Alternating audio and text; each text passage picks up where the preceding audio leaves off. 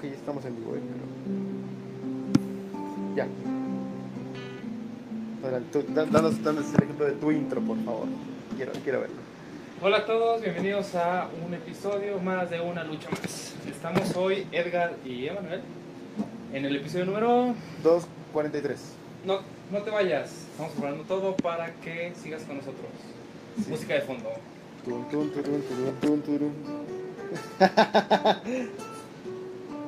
De hecho, ya podemos empezar. Pero, de- ¿qué, qué rayos es Una Lucha Más?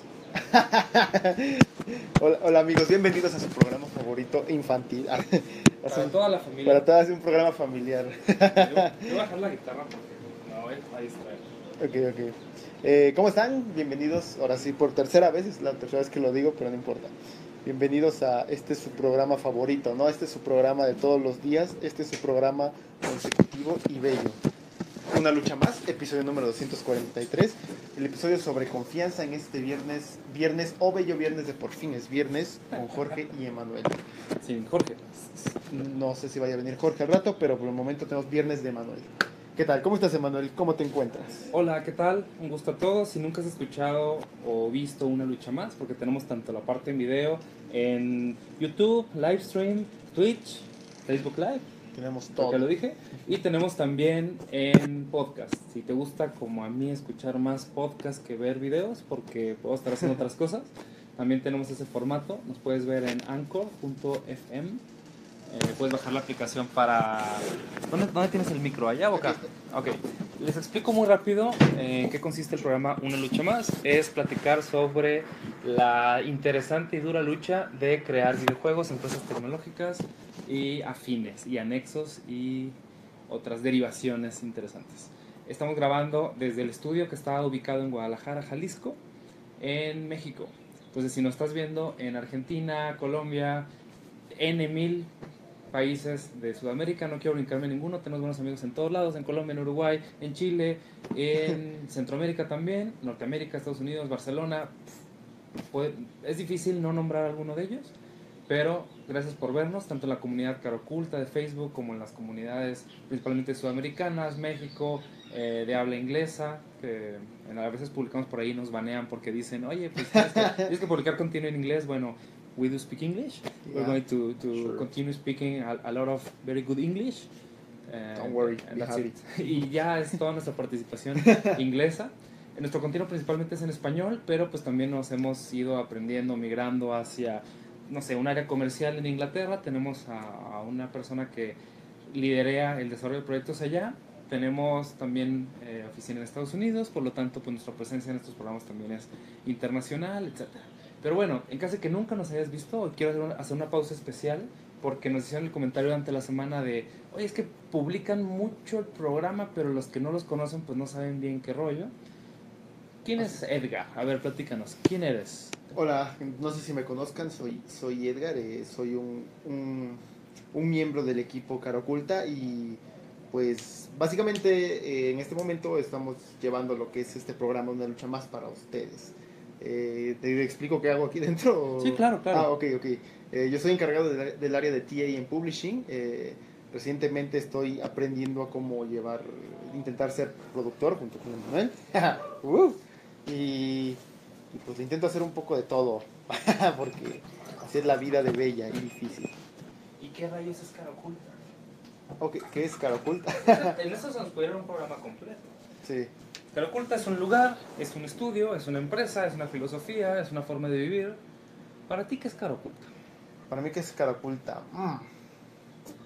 Eh, ah, buena pregunta. El entrevistador se lo entrevistado. Sí. Mm. Eh, fuck.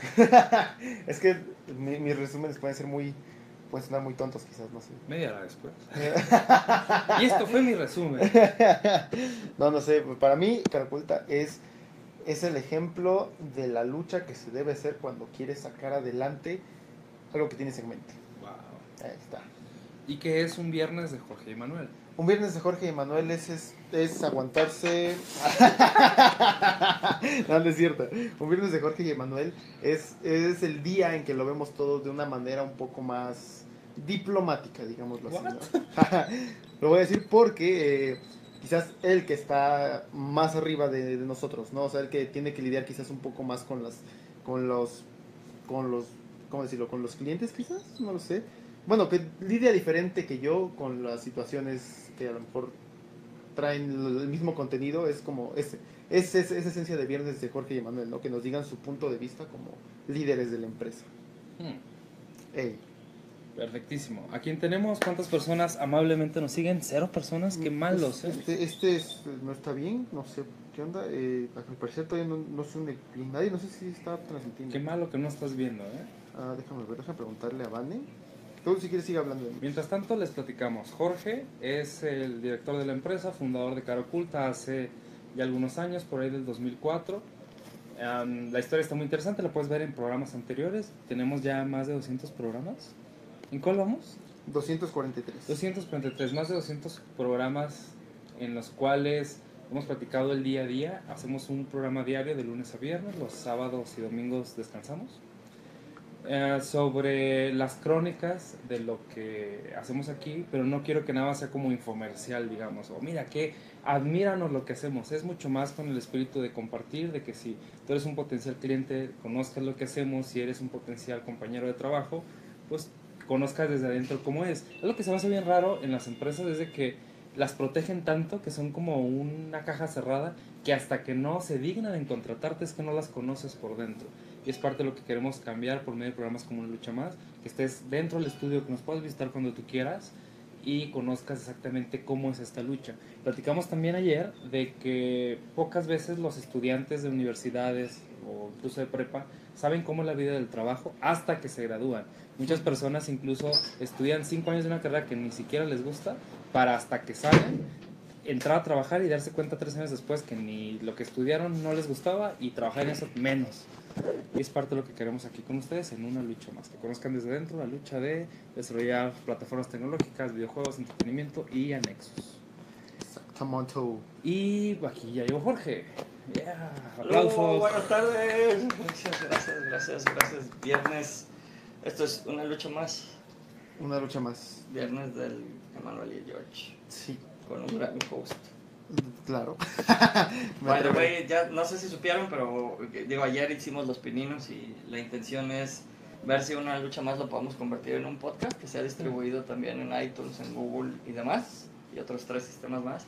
Entonces vamos a estar grabando también el audio y vas a tener gente que va a estar así como si fuera estación de radio también hablándote por el otro lado, güey. Órale. Está, está, está chidillo, a ver si sale, a ver si vale la pena. Esperemos que, que, que se pueda. Descarguen Anchor, está chingón ese pedo. Y entonces, pues, Va a ser, va a ser una prueba. Este es. ya, ya, ¿Ya? estamos al aire, literal. Y ya esto sale al final. En cuanto terminas, nada más se edita en tres minutos y se manda. Mm. qué loco. Anchor se escribe anchor.fm. Anchor.fm, diagonal, cara oculta. Mm. Y ahí pueden visitar el episodio del día de ayer donde salen ustedes dos que ni sabían. No, no, no. Lo grabé de la chingada porque lo grabé directo de mi computadora. Obvio, está como del pito, pero este. Pa- Para los que no son mexicanos, del pito es como que está muy mal. Ajá, muy mal. Literal. Del pito es muy mal. Y... No lo usen con sus Sí, familias. con es sus una grosería. Y, literal, el pito es el pene, ¿no? Pero. O no, no. Entonces. Dijo Es un, es un programa familiar esto, entonces no decimos Esto grosería. es un programa al chile. Chinga.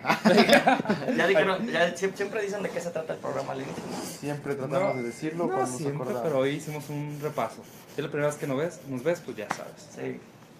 Es la primera vez que nos ven, una lucha más es la documentación del día a día de nuestro esfuerzo por vivir, de hacer lo que amamos, que son videojuegos, y todo lo que tenemos que hacer, que no son videojuegos, para poder vivir de lo que amamos, literal, ¿no? Y bueno, como estamos viviendo el día a día, tuvimos por ahí algunos percances en algunos de los grupos de desarrollo de videojuegos, de repente creen que una lucha más es más bien un, un show o un programa como de gamers. No, no, son, no, no vamos a hablar de videojuegos y del consumo de los juegos, sino hablamos del el mindset, tips y todo lo que nos frustra de este negocio y cómo poder ayudarles para sobrevivir en el negocio. Y en el Inter, pues conocemos a mucha gente valiosa, ¿no? Que, que bendito sea Dios nos da chance de estar con nosotros, ya sea como de clientes, en el internship program, liderando las cosas, etcétera, etcétera, ¿no? Ok. Bueno, y a ver, ¿por qué no comenzamos a hablar del tema un poco, no? A ver, eh, podrías darnos un poco de introducción, ¿no? A lo que es esto de la confiabilidad. ¿Cuál es el tema del día de hoy? Confiabilidad y confianza. Ah, muy importante. ¿Qué chingados tiene que ver la confiabilidad y la confianza en el desarrollo de videojuegos? Hmm. Nos van a decir nuestros hermanos latinoamericanos que eso no importa, que lo único que importa es pinche Unity, Toon Boom, Photoshop, animar adentro de Unity, de Unreal. y- No, cabrón, si quieren que sea un negocio tienen que ver más allá de sus, la pi- pinche picada de los botones. cabrón. Ay, Haciendo amigos con Jorge. pásale conmigo a. Confianza. Ah, se puede interpretar de dos formas. Son amigos con- Te la aventaste muy buena. Una de... Perdón. No, está bien, hombre. Aquí Ay, somos muy directos. eh. Es que, güey, no mames, neta, a mí me, me llama la atención cómo es un pedo de, güey, no soy bueno para nada de esto, pero págame por hacer esto. Exacto, es parte de, por eso es una razón de, confianza. Esta semana tuvimos dos proyectos, el proyecto oscuro que ya mencionó, el que no debe estar nombrado, El Voldemort El- del el- Décaro. El el Voldemort de este año. de este año. estuvo Sí, pesadísimo. Sí, se acabó ya. Y pues fue prácticamente que el cliente perdió mucha confianza en nosotros, de que, oye, tienes que entregar el primero de abril, no, pues no. Luego tienes que entregar el 6, no, pues no. Bueno, el 9 tampoco, el 12, el mero día del evento, no, pues no. Entonces fíjate toda la pérdida de confianza que tuvimos. Y también tuvimos otra cosa que tú mencionaste mucho, el exceso de confianza de uno de los desarrolladores. Exacto. Se confió demasiado, dijo, yo puedo todo. Llega el día y dice, wow, en realidad no podía con todo. Y chingamos a nuestra madre todos porque un güey no pudo, ¿no? Sí. Oh shit. Porque no íbamos a quedar mal como estudio, entonces le aventamos literal la mitad de los recursos del estudio. Yo también lo que tuve es que confié en las personas, no estuve tras de ellos revisando que efectivamente lo que dijeran fue realidad y pues hubo problemas. Y más que la confianza, digamos, o sea, confío en ti, tengo exceso de confianza en, en mi trabajo, por eso nos lleva la palabra confiabilidad. ¿Qué tan confiable eres tú? ¿Qué, qué tanto las otras personas les consta, tienen evidencias de que tú puedes entregar con la calidad que tú quieres o tú pediste el día que era? Y es por eso que hay muchos métodos para ir ganando la confianza. Una de ellas es que nosotros utilizamos una herramienta en la cual cada 10 minutos te toma una fotografía de tu computadora y pues ya no hay falsa Pero confianza. ¿cómo se llama esa herramienta? Esa herramienta se llama Tajo THO Meter. Meter. Tajometer. Es una herramienta que te ayuda a ti a entender en qué se te va todo el día. No, literal. Eh, Y si tienes, cada 10 minutos te toma un screenshot. Si tienes 10 screenshots, es más, 6 screenshots, viendo fotografías que no tienes que ver, Spotify, porno. YouTube. Simular que es una referencia. Pues entonces tú te vas dando cuenta de mierda. que durante una hora perdiste el tiempo. Entonces, pues empezamos a perder la confianza en ti porque una herramienta fría te dice, oye, pues durante una hora te hiciste güey. Ujú. De las 6, 8, 10 horas que tú estás trabajando aquí en la oficina, realmente cuántos fuiste productivo, cuántos aportaste valor al cliente, o cuántos estás, porque a mí me duele mucho, ayer estamos platicando de las cosas que duelen, duele que se vaya un compañero o un empleado o alguien que trabaja en el equipo, a mí me duele también mucho cuando te mienten y quieren hacerte tonto. No, pues yo voy súper bien. Hoy estuve trabajando 15 horas, mira, ve cómo estoy sudando. Y entras a sus registros y no hizo ni madres. Eso duele. Duele como compañero, duele como líder, duele como el que se está partiendo frente a los clientes, protegiendo al equipo y lo llevas con tu equipo y no han hecho ni madres. Digo, no es muy común, es rara vez que pase, pero esa traición a la confianza, abuso de confianza, hablando de la misma palabra, pues sí es muy doloroso. Crees en alguien, crees que está haciendo su trabajo, le das los recursos, los elementos, capacitación, y al final quiere engañarte, pierdes la confianza en esa persona y ya una vez que se pierde, la relación ya no es la misma. Ya estás muy cuidadoso de que no te quiera engañar nuevamente, estás buscando cómo sustituirlo. ¿Sí me explico? Sí, sí, Cuando sí. pierdes la confianza, tanto clientes como compañeros, como industria, como amigos, es un golpe muy duro. Por eso es uno de los recursos más fuertes, más valiosos que debemos cuidar. La confianza entre nosotros, la confianza en, en los terceros, en los clientes, en el medio, en el gobierno. ¿Sí me explico? Sí, sí, claro. Y dicen que eso es lo que nos diferencia del primer mundo, o sea, finalmente.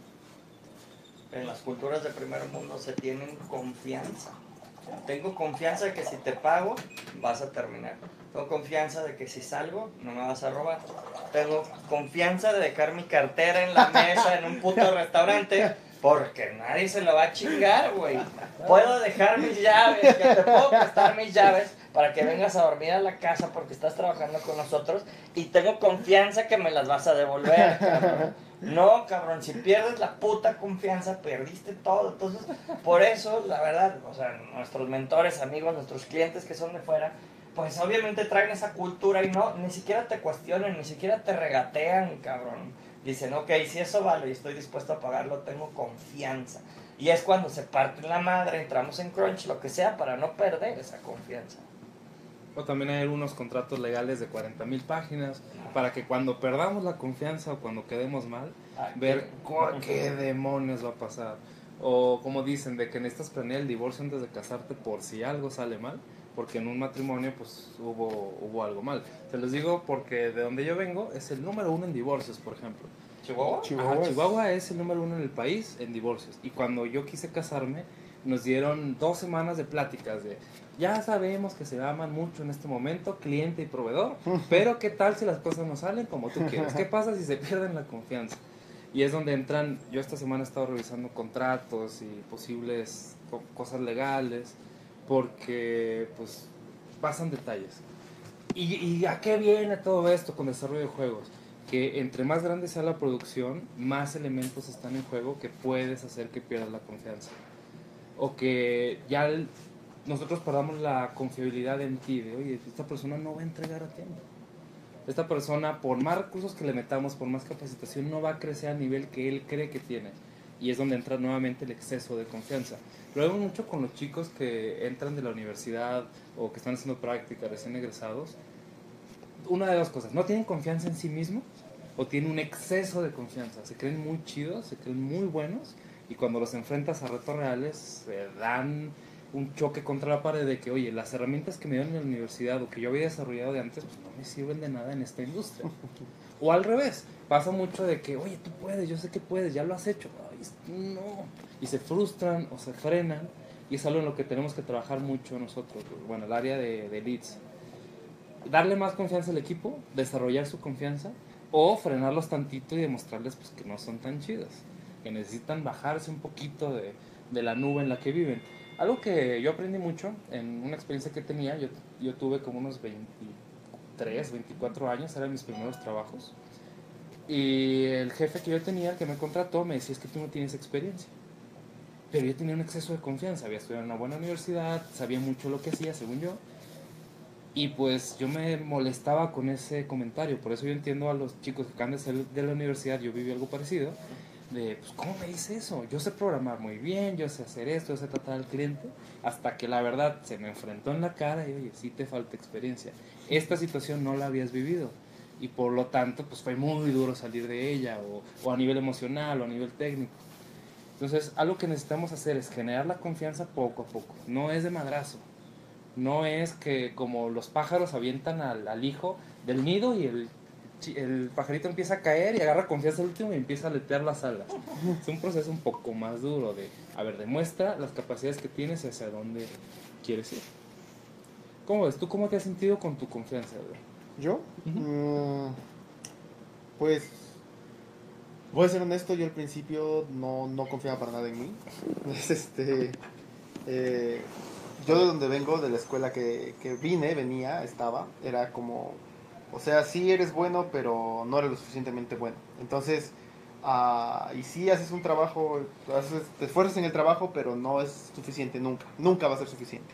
Estoy hablando a ti, Carlitos, hijo de la chingada. Yo sé quién eres. Ah, pues, y cuando llego aquí, lo primero que Carlitos. pasa, sí, Carlitos, no, no, este no este Charlie, un Carlitos, Ah, un maestro mío, hijo de su pinche madre, que me caga, la verdad.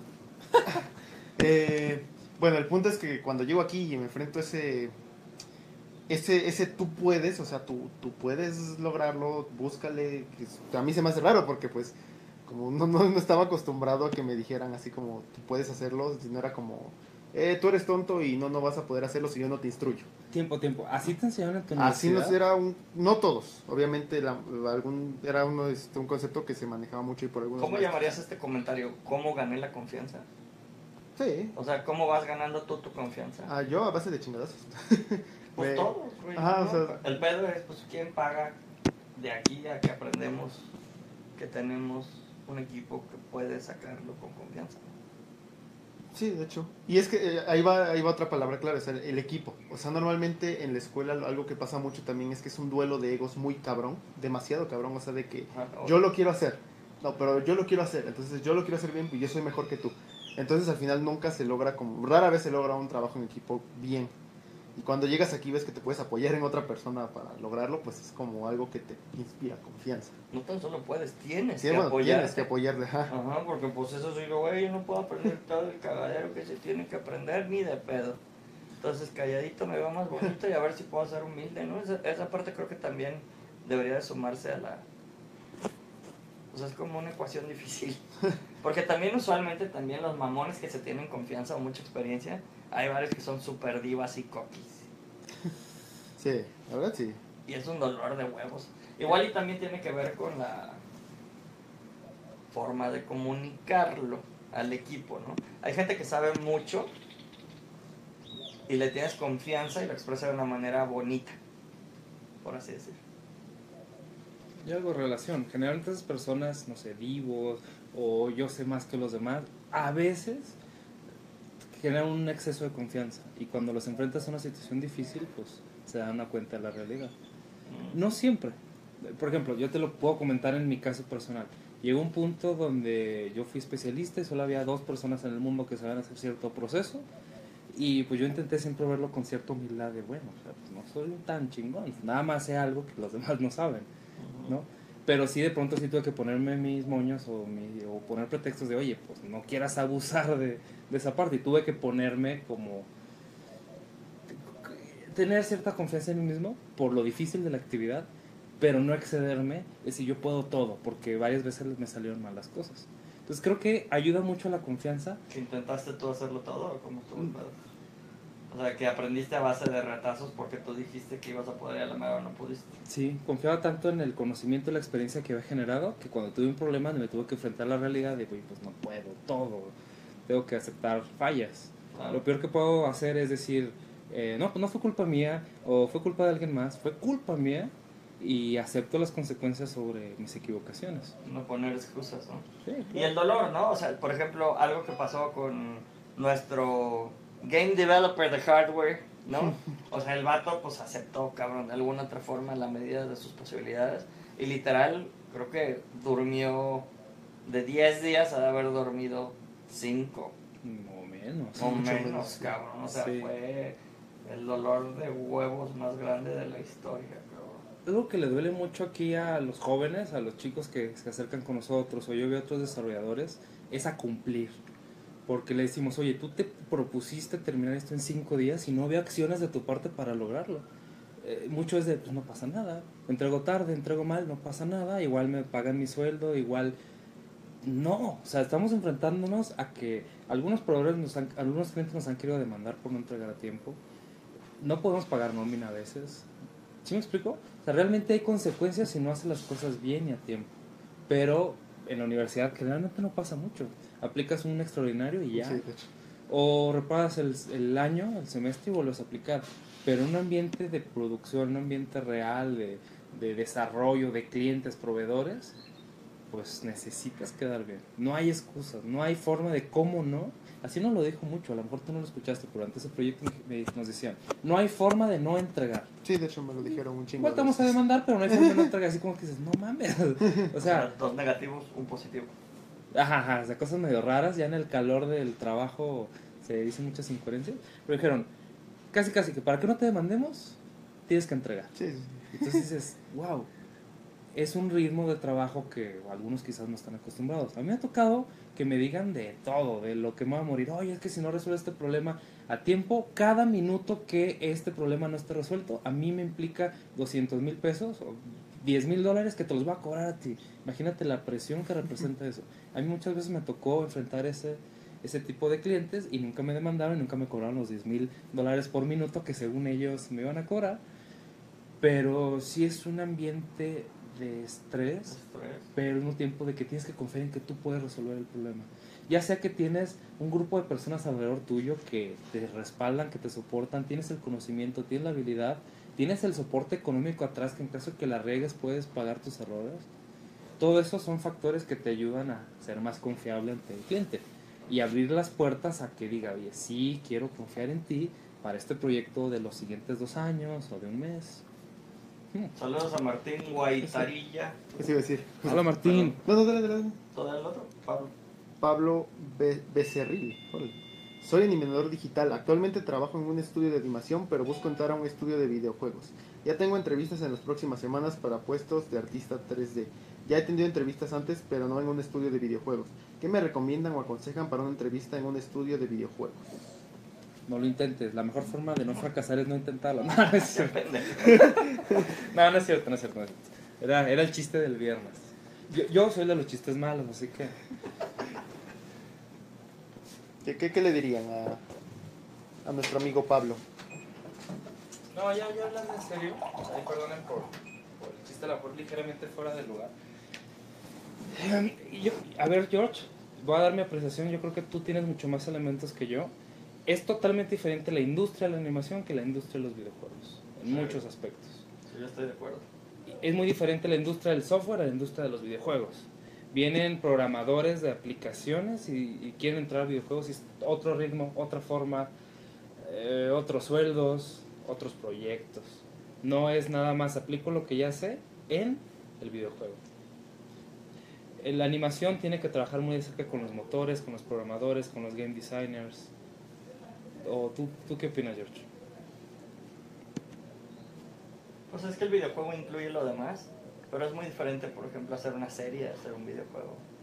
Digo, me ha tocado un poquito estar más del lado de la animación y los efectos visuales, y es totalmente diferente. O sea, si bien pareciera ser que el pipeline es parecido y la chingada, no, o sea, simple por, simplemente por el hecho de que no es interactivo, ya es otra Sí. escala, o sea, es otro nivel de complejidad, de, Creo que ahorita el principal problema, Pablo, y, y bueno, para responder a tu pregunta de, de qué es lo que aconsejaríamos para conseguir la entrevista, es chinga, a chinga y chinga y chinga y chinga. Esa es una, ¿no? Y que puede ser muy práctica y que es la, la única que, si le metes el tiempo y la chamba, por ejemplo, hace poquito me habló uno de nuestros, de nuestro- del clan extendido, uno de nuestros colaboradores Mm. del clan extendido. Y agarra y me dice para una cosa que vamos a participar. Pues es que no me hablaron, ¿no? Y estoy seguro que tú tal vez has de haber enviado tu portafolio, tu currículum y vas a decir tú y otros, no sé, 70, como los que recibimos nosotros cada mes, ¿no? Tú y otros 70 van a decir, pues es que no me hablaron, cabrón. No les interesa. No les interesa. Güey, ¿cuántas veces se lo enviaste o a quién le hablaste? Pues yo envié mi portafolio. ¿Cuántas veces? ¿Una vez? Güey, una vez. O sea, tienes puta idea, güey, de lo que, o sea, aún teniendo una persona, por ejemplo nosotros que tenemos una persona en el rol, que hasta creía que no había gente, ¿no? Porque no estábamos publicitando, que estábamos reclutando constantemente en los lugares donde está la gente. Pues, güey, es que hay un chingo de cosas que aprender de nuestro lado con respecto a la gente que está aplicando. Y con respecto a la gente que está aplicando, tienen que tener neta un chingo de persistencia y resiliencia a que no se les contacte, güey. O sea, lo más fácil es, uno, tener persistencia y resiliencia. Dos, chingar, spameanos, busca quién, háblanos, empieza a participar en los medios. No es lo mismo que si nos habla Kaku, que le vamos a responder a huevo porque siempre está mamando en, los- en nuestros, en nuestros shows, ¿no? Y siempre está en contacto. Para mí no es lo mismo hablar con Kaku, con Héctor Guerrero, con los que aportan algo sin pedir, ¿no? A esos güeyes les tienes un respeto especial, cabrón. Entonces yo creo que también es que en lugar de que vengas a pedirnos chamba y dinero porque yo no sé darme mi seguridad, dámela tú, es, güey, déjame hacer interns, cabrón, déjame participar en esto. Creo que la están cagando, te podría ayudar en el show así, güey. Oye, no mames, el pinche audio, hay gente que nomás critica, güey, el audio no se oye bien. Güey, el audio no se oye bien, pues ven y resuelve, hijo de tu puta madre, güey. O sea, ¿No? O sea, güey, claro que yo quiero sacar una mejor calidad y, y claro que quiero que estos shows sean mejor y claro que queremos tener mejor contenido y más alcance. Pero en lugar de nada más estar criticando, si tú tienes una aportación, Esa es la mejor manera. Voy, güey, voy, te lo arreglo, lo hago gratis, cabrón. Y de ahí ya metiste el pie en el estudio, güey. ¿Se me explico o no? Ya metiste el pie en el estudio que sea, casi, casi, Claro. cabrón, del planeta Tierra, güey. Oigan, yo veo que podrían hacer esto. Me dan permiso de ir, se los hago gratis, déjenme trabajar ahí, déjenme, o sea, ¿qué aporto, güey? Antes de, ¿qué me das? Y creo que todo el mundo es así de que, soy súper chido y trabajo bajo presión de no mames, aquí está mi reel. Quiero 20 mil pesos, Ajá. quiero mil dólares al mes. ¿What? O Es sea, como cuando vas, Ay, cuando te encuentras a una persona en la calle, o una- mujer en mi caso, y hola, mucho gusto, me gusta mucho cómo te ves, ¿te casarías conmigo? O sea, to- Y dices, güey, no Uy. te conozco, no Y conozco tu y trabajo. lo dijo bonito. Sí. o bueno, tendrías algo más sexoso, Sí, ¿no? güey, Pero- es así como, ay, cabrón. Y pasa mucho en esta industria creativa. Quizás en las cosas frías, en las plantas, fábricas, en el software, en los bancos, pues ya hay un status quo, una forma de hacer las cosas de, oye, yo en cuanto salgas de la escuela te estoy esperando, quiero acá, te capacito y te llevo de la manita para que seas un buen trabajador de banco. Pero la industria creativa es totalmente otra cosa, el ritmo es distinto, la forma de trabajar, el aprendizaje no se obtiene de la escuela. Estamos platicando que estamos buscando el rol de producción, que es prácticamente hacerse responsable de un montón de cosas. Eso no lo ves en la escuela ni de chiste. Ni de pedo. Tú dime, eh, lo que has vivido, lo que has aprendido lidiando con la banda de Cinépolis, lo que has aprendido lidiando con la gente aquí adentro, lo que has aprendido lidiando con, güey, aquí está, este es el curso, no tenemos tiempo para explicarte. ¿Puedes aprender solo, por favor, y hacerlo? Entonces conmigo llegan a cada rato, oye, yo soy un ingeniero que no estoy nada relacionado, quiero ver de qué se trata producción, enséñame a ser productor y de camino me pagas 10 mil pesos al mes. Pues no podemos hacerlo, no podemos hacerlo de esa forma. Esperamos una colaboración de los dos lados. Invertimos en ti, invertimos en tu capacitación, en que tú tengas esa seguridad y comodidad y en el camino tú también tienes que poner algo de tu parte. Tu aprendizaje, tu experiencia, lo que traes, venirte desde otra ciudad a vivir aquí. ¿Sí, sí me explico? O sea, es Navidad. Que creo que ha valido la pena, güey. Sí. ¿No? O sea, tú has sacrificado un chingo, cabrón. Tu familia, estás lejos, o sea, ni nos conocías. Güey, o sea, que hagas tu periodo de práctica con nosotros, que eso es tiempo tuyo, de tu formación profesional y que las universidades piden. Entonces, qué mejor que te conozcamos desde la universidad, cuando estás en un periodo de formación, te quedes con nosotros muchos años. Y bueno, a lo mejor contigo cae el caso perfectamente. Muchos se acercan con nosotros y dicen, oye, nadie me conoce el trabajo, nunca he trabajado en videojuegos, aparte págame una gran cantidad de dinero. No, vamos a preferir personas que han estado con nosotros en buenas y no tan buenas y sacando la chama, porque conocen desde dentro de qué se trata. Entonces, en el caso en concreto de, ¿cómo se llama nuestro amigo? Pablo. En el caso concreto de Pablo, si nunca has trabajado en videojuegos, empieza ya, no esperes a que quieran que te o que quieras que te contraten sin experiencia, porque alguien que ya haya trabajado en videojuegos pues te puede ganar porque tiene otras características diferentes a las tuyas. Y lo platicamos en el programa de ayer, yo sugiero que desde ya empieces a trabajar en eso para que conozcas de qué se trata. Es bien raro, a veces le entras a cosas que ni te gustan. Y hasta que no las haces uno o dos años te das cuenta pues que te mega molestaba estar animando para videojuegos porque no tienes la libertad creativa que tendrías en una serie si tú quieres. Yo no soy animador, no conozco totalmente de qué se trata, pero a lo mejor yo te lo digo. Mucha gente cree que programar en videojuegos es programar el gameplay y a lo mejor es programar un tool bien pinche aburrido que nadie ve, pero lo tienes que hacer para que el juego avance. O creen, no, inteligencia artificial es padrísimo porque creo los comportamientos. Nada, cuando ya te pones a investigar es para ver puros algoritmos que nadie entiende, nada más tú y que el game designer te está pidiendo, oye, en esto que ahora me hagas un modelo de simulación de que si las eh, compras sin app cuestan un dólar más, ¿cuánto ganaríamos? Son cosas que a lo mejor a mucha gente le super aburren, pero pues te pagan por ello. Aprovecho rápido más para leer. Eh, bueno, Nena nos manda el correo de, Nena. De si quieren enviar su currículum. Estamos buscando gente que nos apoye. eh, ya saben, programadores del área de marketing, de administración, artistas. Estamos solicitando lo que, lo que gusten. Entonces, si, si les interesa, eh, pueden mandar su, su currículum al correo reclutamiento arroba caraoculta.com. Eh, Si quieres hacer tus prácticas, prácticas profesionales con nosotros, o eh, por pues, gusto, o sea, si, porque hay quienes dicen que quieren venir por... Sí, pues yo lo divido en dos. Práctica es más como de escuela y si quieres estar por gusto, un internship. Te, te serviría mucho para venir a aprender también, o sea, neta, si aprendes un chingo. ¿Vio la película de Google de internship? Imagínense algo así por Guadalajara. La versión porno, porque Hardcore encuerados. Sí, literal. Una mezcla entre esa película y la de Hangover.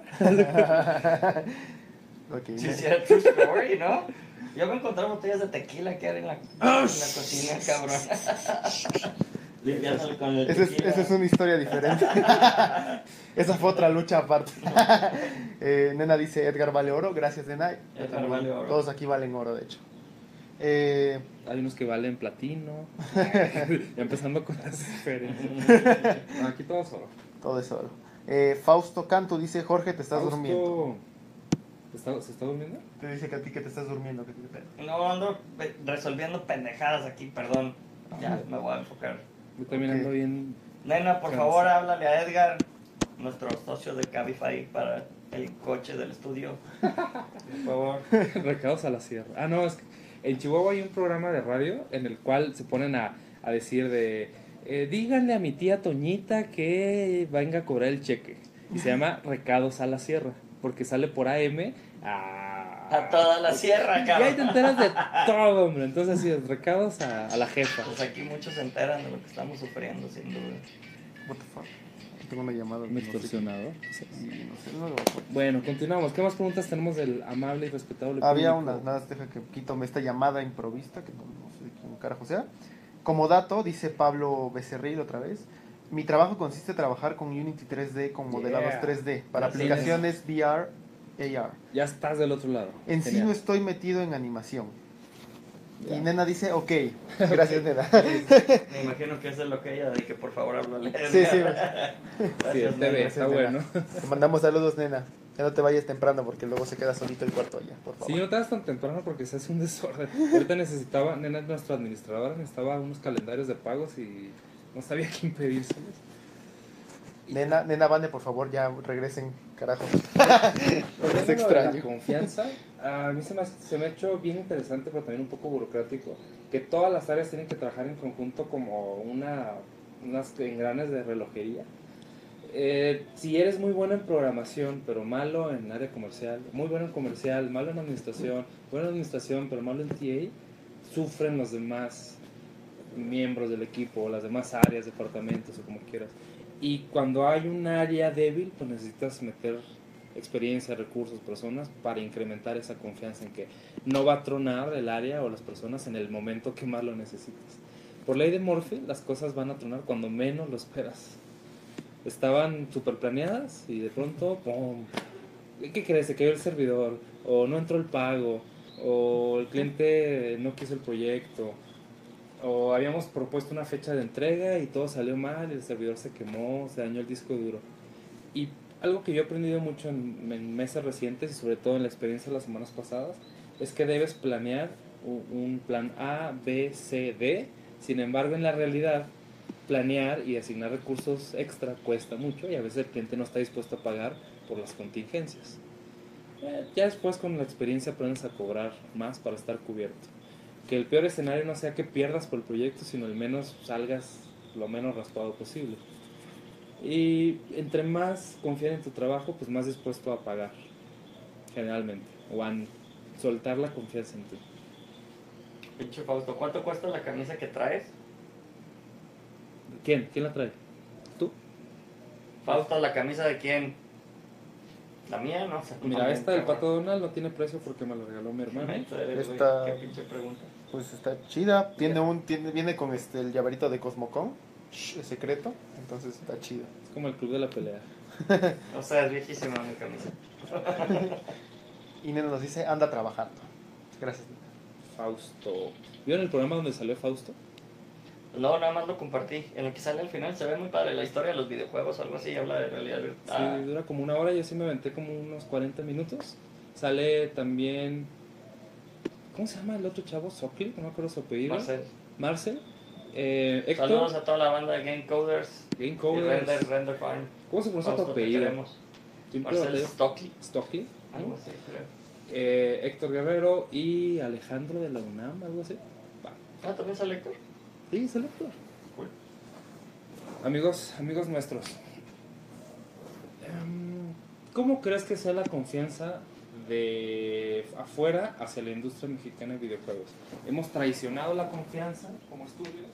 ¿Confían en los mexicanos para desarrollar software? ¿Para desarrollar animación? Déjate un close-up épico para que respondas. Tun. Pinche Edgar. Finalmente yo creo que sí, o sea, nada más que depende mucho del esquema con el cual entablas la relación.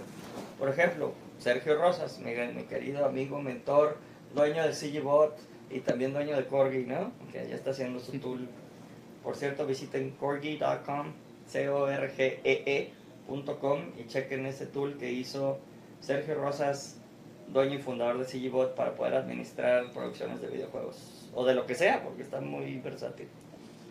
Bueno, pues yo creo que es muy diferente, por ejemplo, la confianza que le tienen a Sergio que la que le tienen a cualquiera de los otros estudios mexicanos. Uno, porque es una compañía gringa hecha por un hijo de mexicanos que vive en Estados Unidos toda la vida y que creció trabajando con estas personas que ahora dan el empleo, ¿no? Y que tiene también un, una política de no me meto a nada que no sepa que puedo cumplir al casi 100% súper bien, ¿no?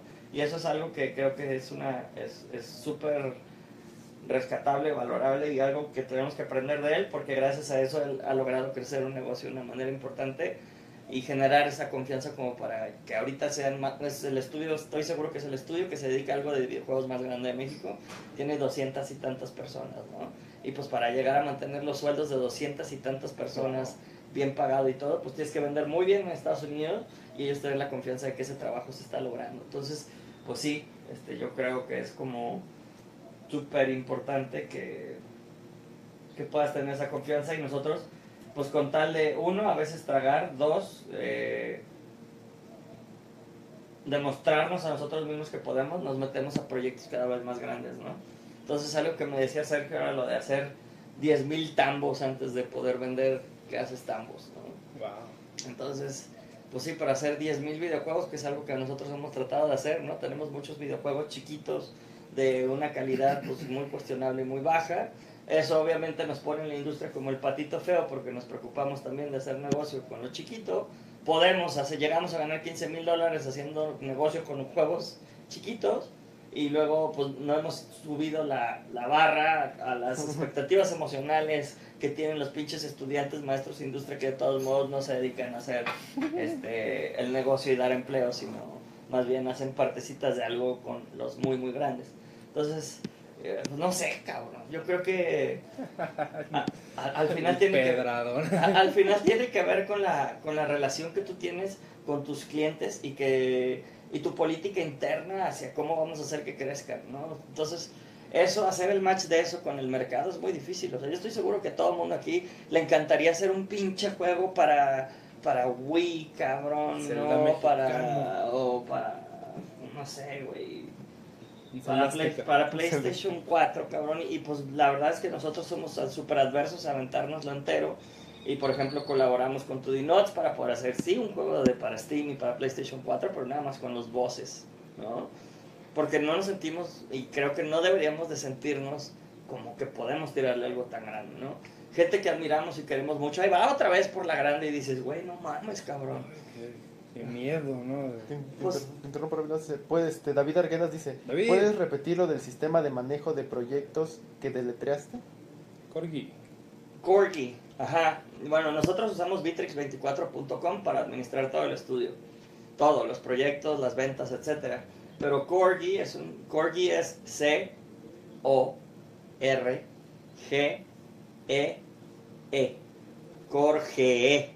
Como Jorge. Como, Jorge, pero con una C y una segunda E al final. Corgi.com. Vean, no está chingón, tiene un trial de 90 días. Háblenle a Sergio. Sergio los va a atender el mismísimo dueño de CGBot con tal de poder echar a andar esta herramienta para ustedes. Se la recomendamos ampliamente. Es como si Trello se hubiera cogido a Jira y hubieran tenido un, una plataformita, Está súper reata, güey.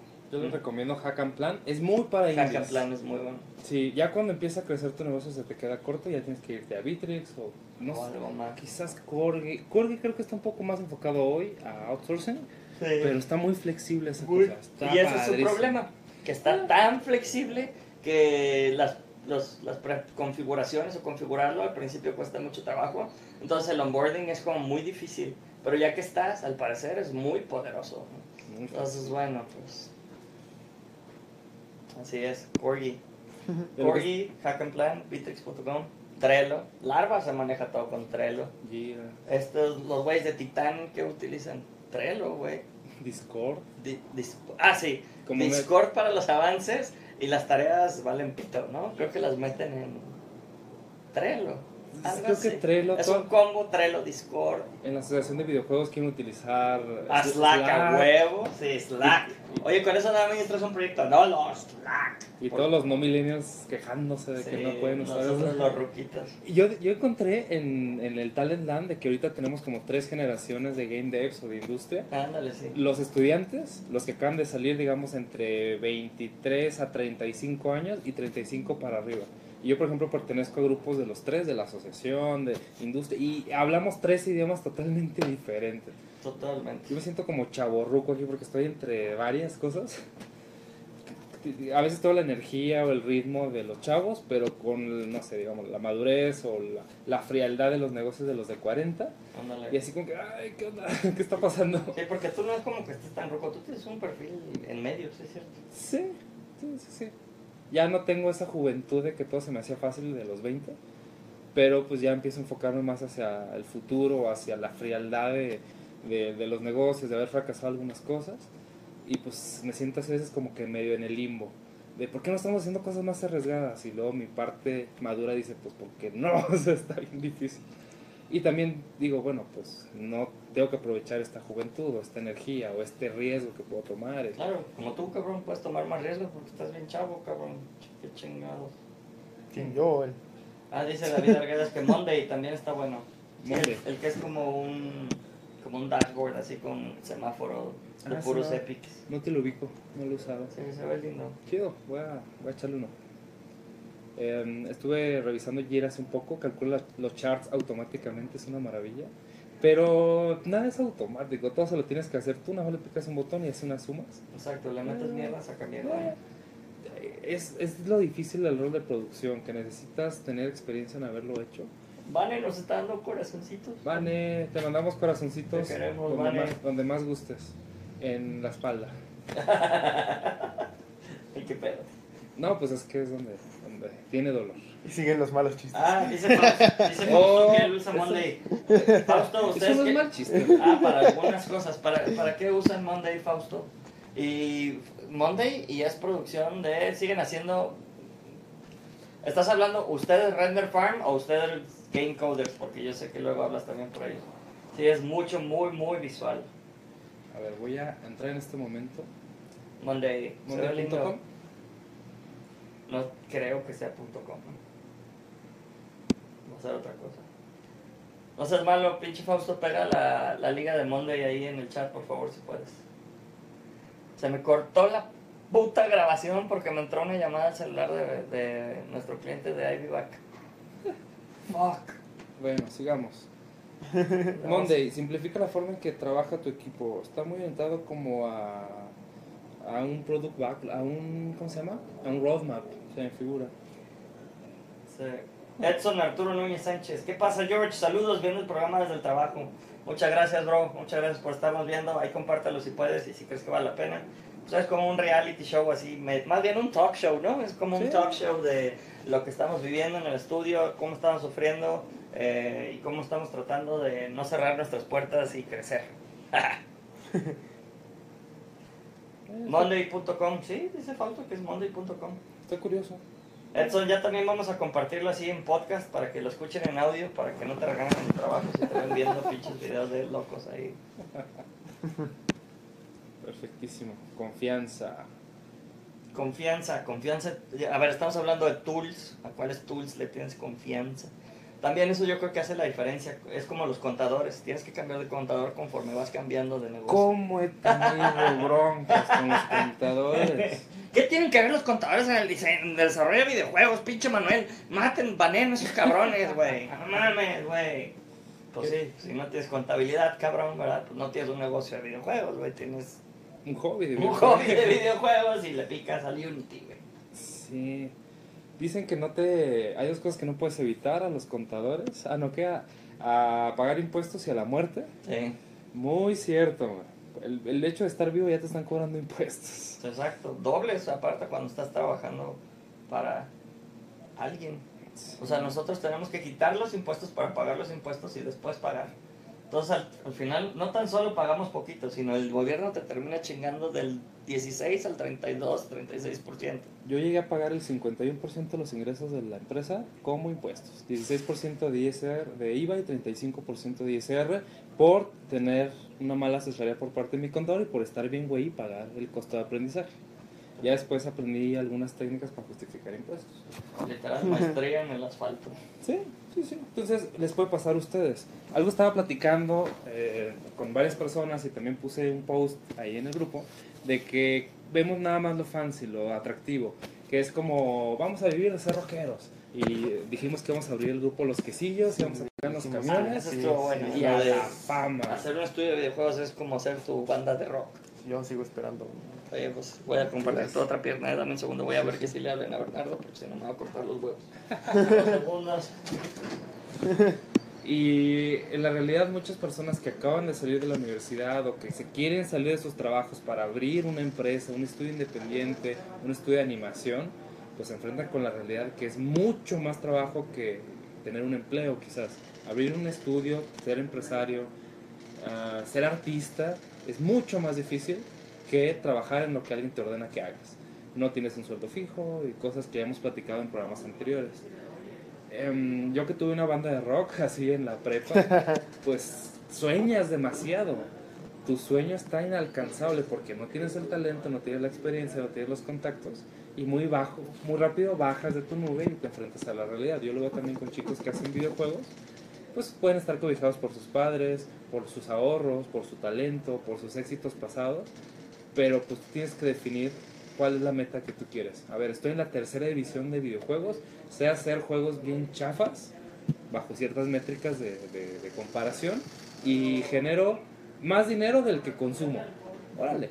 Yo lo he definido súper, súper fácil. Lo que tú haces te, genera más gastos que beneficios, es un hobby. Yo, por ejemplo, voy a jugar fútbol, nadie me paga por jugar fútbol, compro la pelota, compro los tacos, compro el uniforme, gasté mil pesos por ir a disfrutar del deporte que más me gusta. Ok, es un hobby porque no vivo de eso.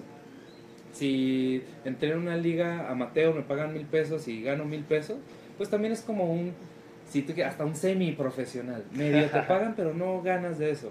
Y a un nivel profesional es que mantienes a, si así lo quieres ver, mantienes a tus hijos, pudieras mantener a tu esposa, ayudas a tus padres, tienes un nivel de vida lo suficientemente atractivo a raíz de la actividad que tú realizas. Puse tantos hijos y dependientes económicos pues, como para ejemplificar. Tengo que mantener a mi esposa, a mis padres y a mis hijos. Pues búscate una profesión que te permita vivir de eso. Si aparte es lo que tú sueñas, pues doble bien, porque no solamente es algo que te super molesta, sino también pues estás haciendo algo que disfrutas, que te hace crecer, que te hace sonreír cada día. Yo he tenido trabajos muy pocos, pero sí llegué a tener uno o dos empleos durante mi vida profesional que sí dije, ya estoy hasta la madre de hacer esto. Y yo siempre tuve una política personal. A los que nos ven, si la comparten, pues chido, choque virtual de, de manos. Porque eh, yo siempre dije algo. En el momento en que una actividad profesional me disguste, me aburra o ya no me interese, yo la dejo. Porque siempre tengo que estar haciendo lo que más me gusta, evidentemente con la madurez de aguantar momentos altos o- y bajos. Pero yo siempre dije, en el momento en que esta actividad, mi jefe me caiga mal o, me, o los clientes me tengan hasta la madre, yo voy a buscar una actividad que sí me emocione. No la onda millennial de que si, si me ven mal o no me dan un día de vacaciones, dejo todo y lo dejo abandonado. Siempre hay que ser muy profesional. Pero siempre como individuo y como empresa tienes que estar persiguiendo lo que te mueve. Hasta la medida de tus posibilidades. Sí, a veces yo llegué a aceptar trabajos que dije, me molestan, pero pues tengo que pagar alguna cuenta pendiente por ahí. Pero tu vida cambia mucho cuando te das la libertad de hacer lo que tú quieres. A pesar de tus padres, a pesar de tus estudios, de tus limitaciones físicas y mentales, siempre tienes que buscar lo que más te apasiona. Porque si no vas a tener una vida un poco miserable. Hablemos de la confianza una vez más. Puedo colaborar, por ejemplo, ahorita. Tuve que ir a revisar el tajo porque ahorita nuestro producer de e-commerce pues, no está, ¿no? Y entonces Se fue pues, temprano. voy con nuestra gente y, oh, pues es que empezó a trabajar desde las 8 de la mañana, ¿no? Entonces, wow, pues no mames, obviamente, pues se puede ir temprano. ¿Cuál es el pedo? Siempre es temprano y tienes que trabajar seis horas online. Te metes entonces a nuestro sistema para detectar el diario y sale 4 horas 34, de las cuales fácil como una hora de ser pendejadas también, ¿no? Entonces, ahí es cuando dices, a ver, cabrón, tenemos un cliente con... Entonces empieza a faltar la confianza de que podamos llevar nuestra chamba bien, cabrón, ¿no? Es- y, y- y no, no quiere decir eso que forzosamente pase así siempre, ¿no? O sea, pero finalmente son como herramientas para poder entender en lo que nosotros fallamos para poder cambiarlo, ¿no? Dime cómo me mides y te diré cómo me cómo me comporto, ¿no? O sea, Que- e- es- esa parte es como súper importante. Yo, yo, yo, Jorge Suárez, me confieso ante Dios Todopoderoso y la audiencia de Facebook. Güey, soy malísimo para la puta administración del tiempo, cabrón. Llego tarde, siempre creo que a todos lados puedo llegar en 15 minutos, no preveo cosas, estoy hecho un pendejo, cabrón, con respecto al tiempo.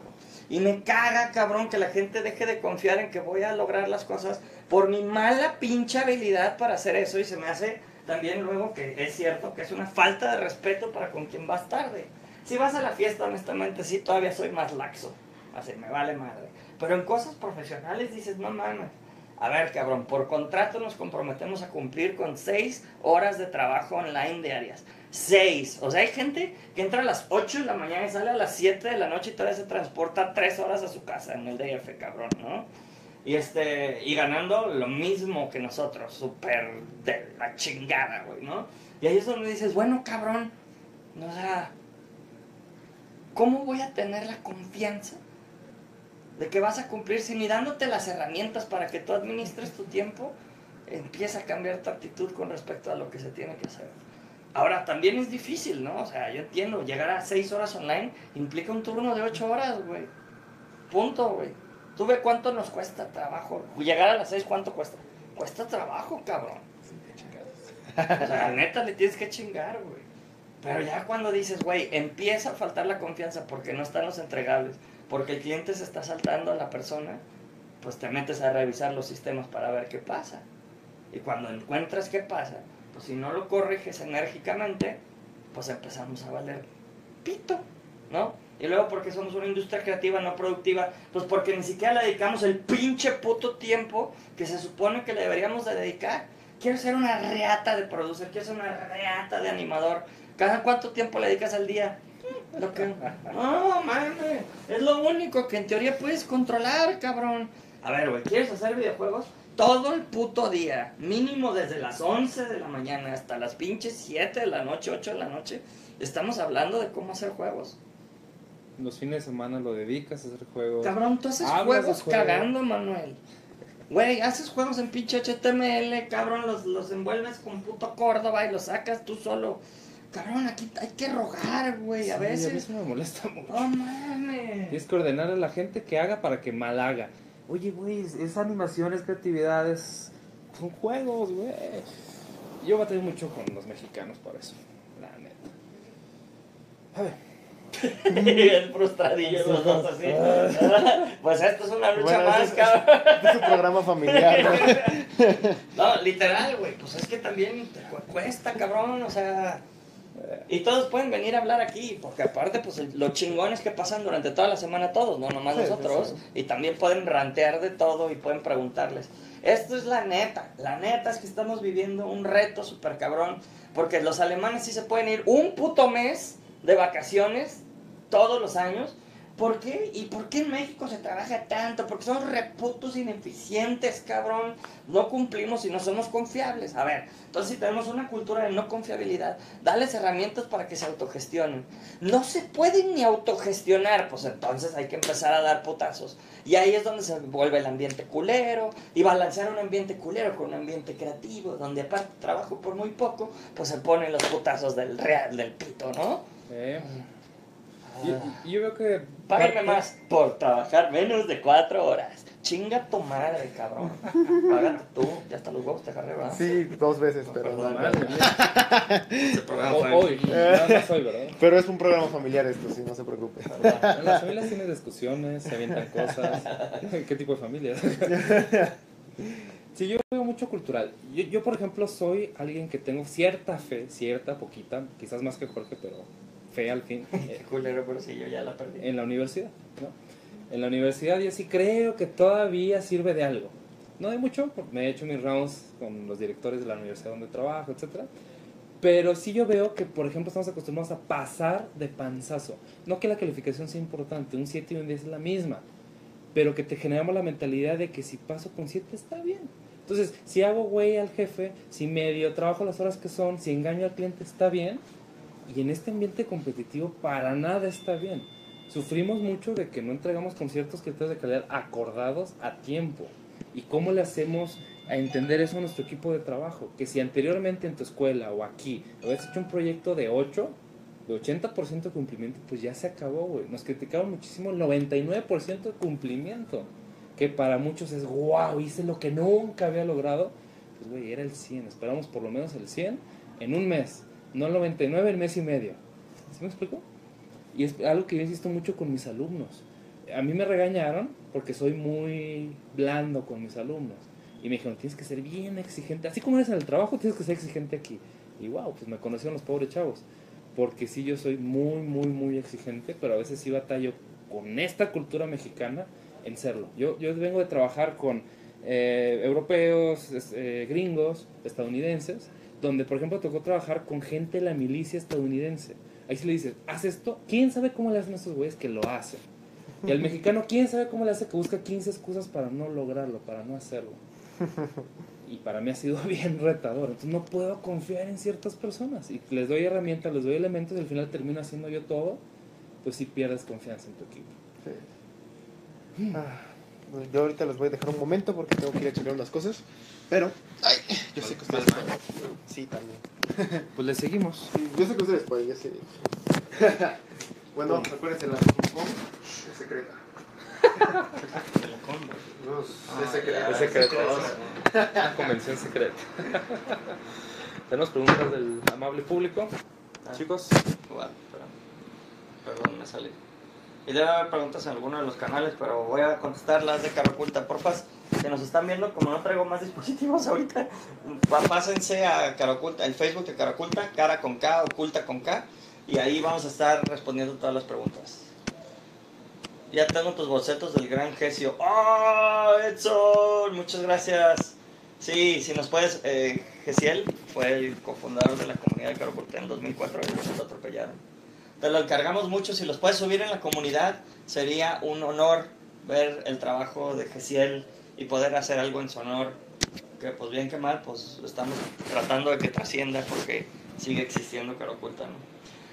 Pregunta Aldo Calaveras. Aldo. Aldo, buen día. Si vendes tu juego en Steam, también tienes que pagar impuestos al gobierno de Estados Unidos y es un por ciento muy alto. Sí. Sí, a nosotros nos llega cada mes más o menos como un reporte de impuestos que tenemos que reenviar al gobierno. Sinceramente no tengo el proceso súper ahorita en la cabeza, pero la respuesta rápida es que sí. Mm, Sí. Ellos se encargan por ti de eso. Hay, hay, ellos, hay una parte que creo que ellos son los que te quitan de los, de los de allá, pero hay una forma que llenamos que se llama W8, que quiere decir que es una forma en la que tú te comprometes con el gobierno gringo y con Steam a decir si no eres empresa gringa, que vas a pagar tus impuestos en el país de donde eres respectivo. Entonces...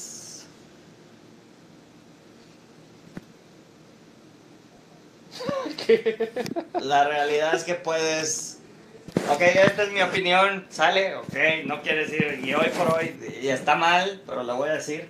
Es tan malo el sistema fiscal mexicano que si pones un juego en Steam y empiezas a ganar dinero y no pagas impuestos por ello, pues nadie te va a chingar aquí en México porque estamos bien pendejos para cobrar los impuestos.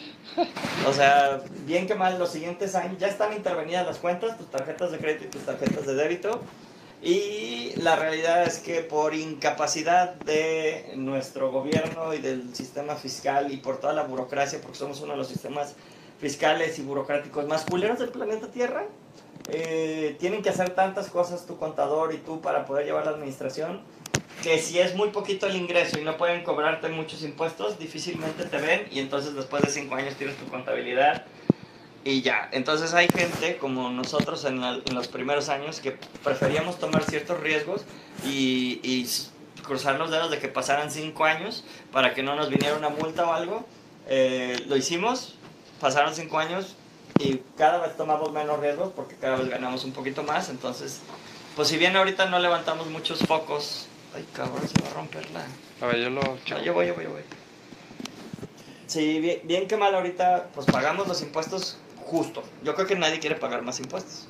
Quieres pagar los menos impuestos posibles y eso es lo más justo posible. No quieres robarle al gobierno, no quieres quedarte con todo, pero sí hay que ser Mi. ¿no? Mi tip es de que no aceleres procesos, no pagues impuestos antes de tiempo, de preferencia. Eh, no te registres como empresa SA antes de tiempo. Yo tuve yo todavía tengo la parte de persona física, la cual hasta cierto punto a veces no conviene. Tú conoce bien esos procesos, asesórate y no gastes cuando no. A veces suena muy padre. Oye, soy eh, Estudios Emanuel SADCB, cuando igual los clientes van a caer con la persona moral o, o legal que, que sea. Algunos proyectos sí están muy limitados si no eres SA.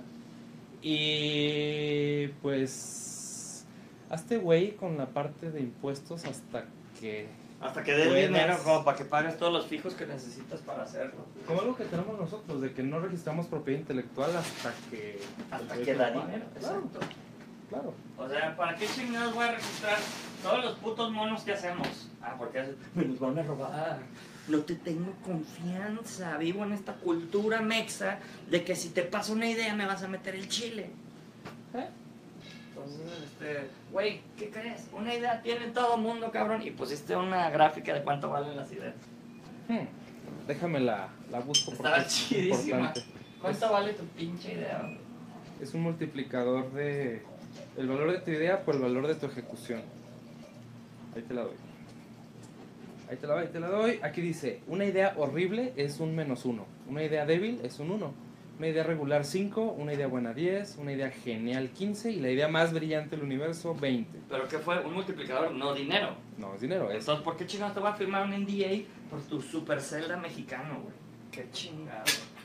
Si no ejecutas, pues a lo más te da un, un dólar si tú quieres. La idea vale un dólar, vale 20 dólares si tú quieres.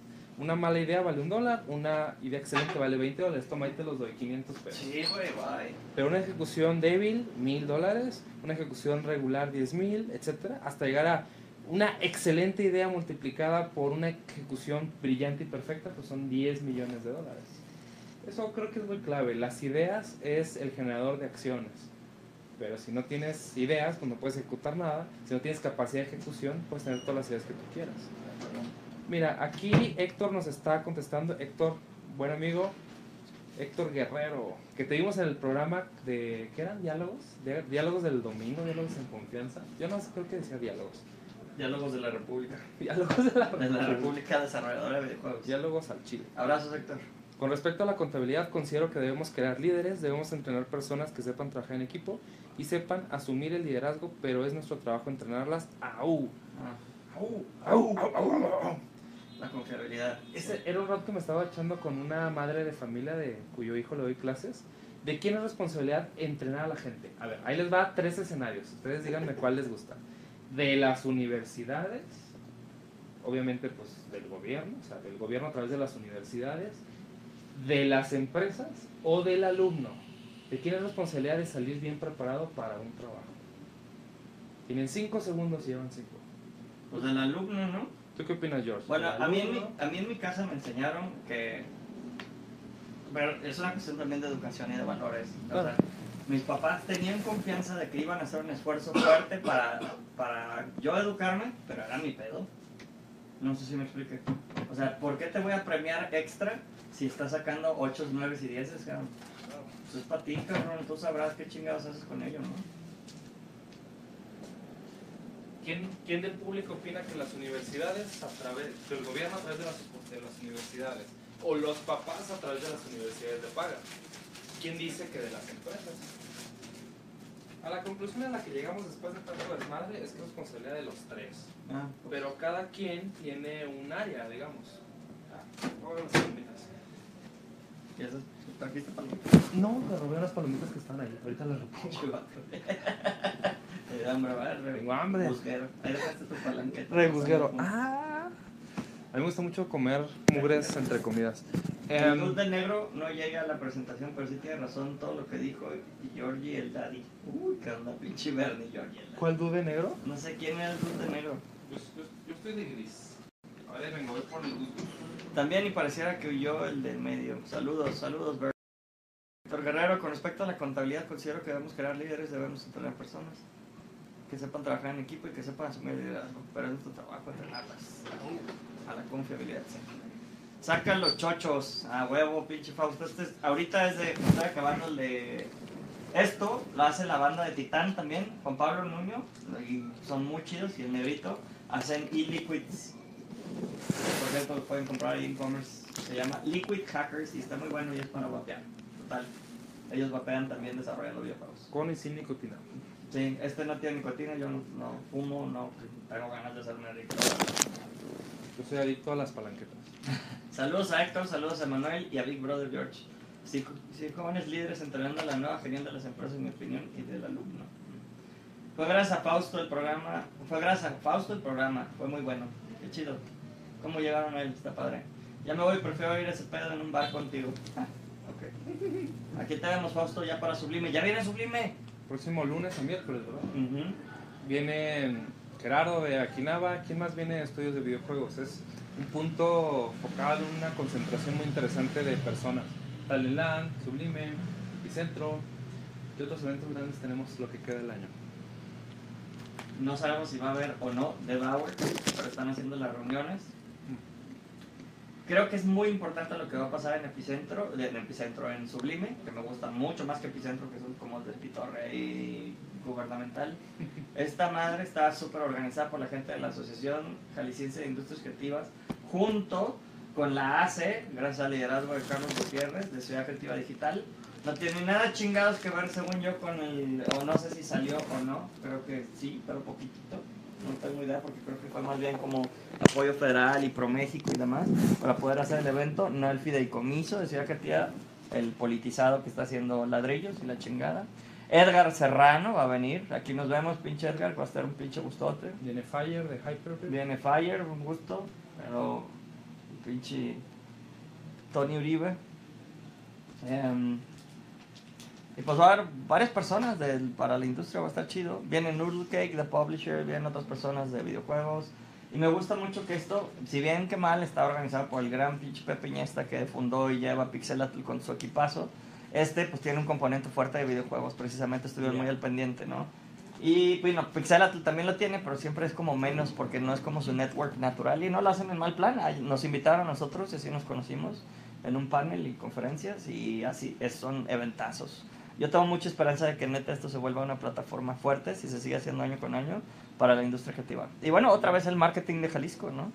Empieza a generar confianza de que ahí es donde está el talento, ahí es donde sí están logrando la coordinación federal, estatal e industria, ¿no? Tú que eres de Chihuahua deberías de hablar de eso, culero, porque yo creo que es una gran diferencia.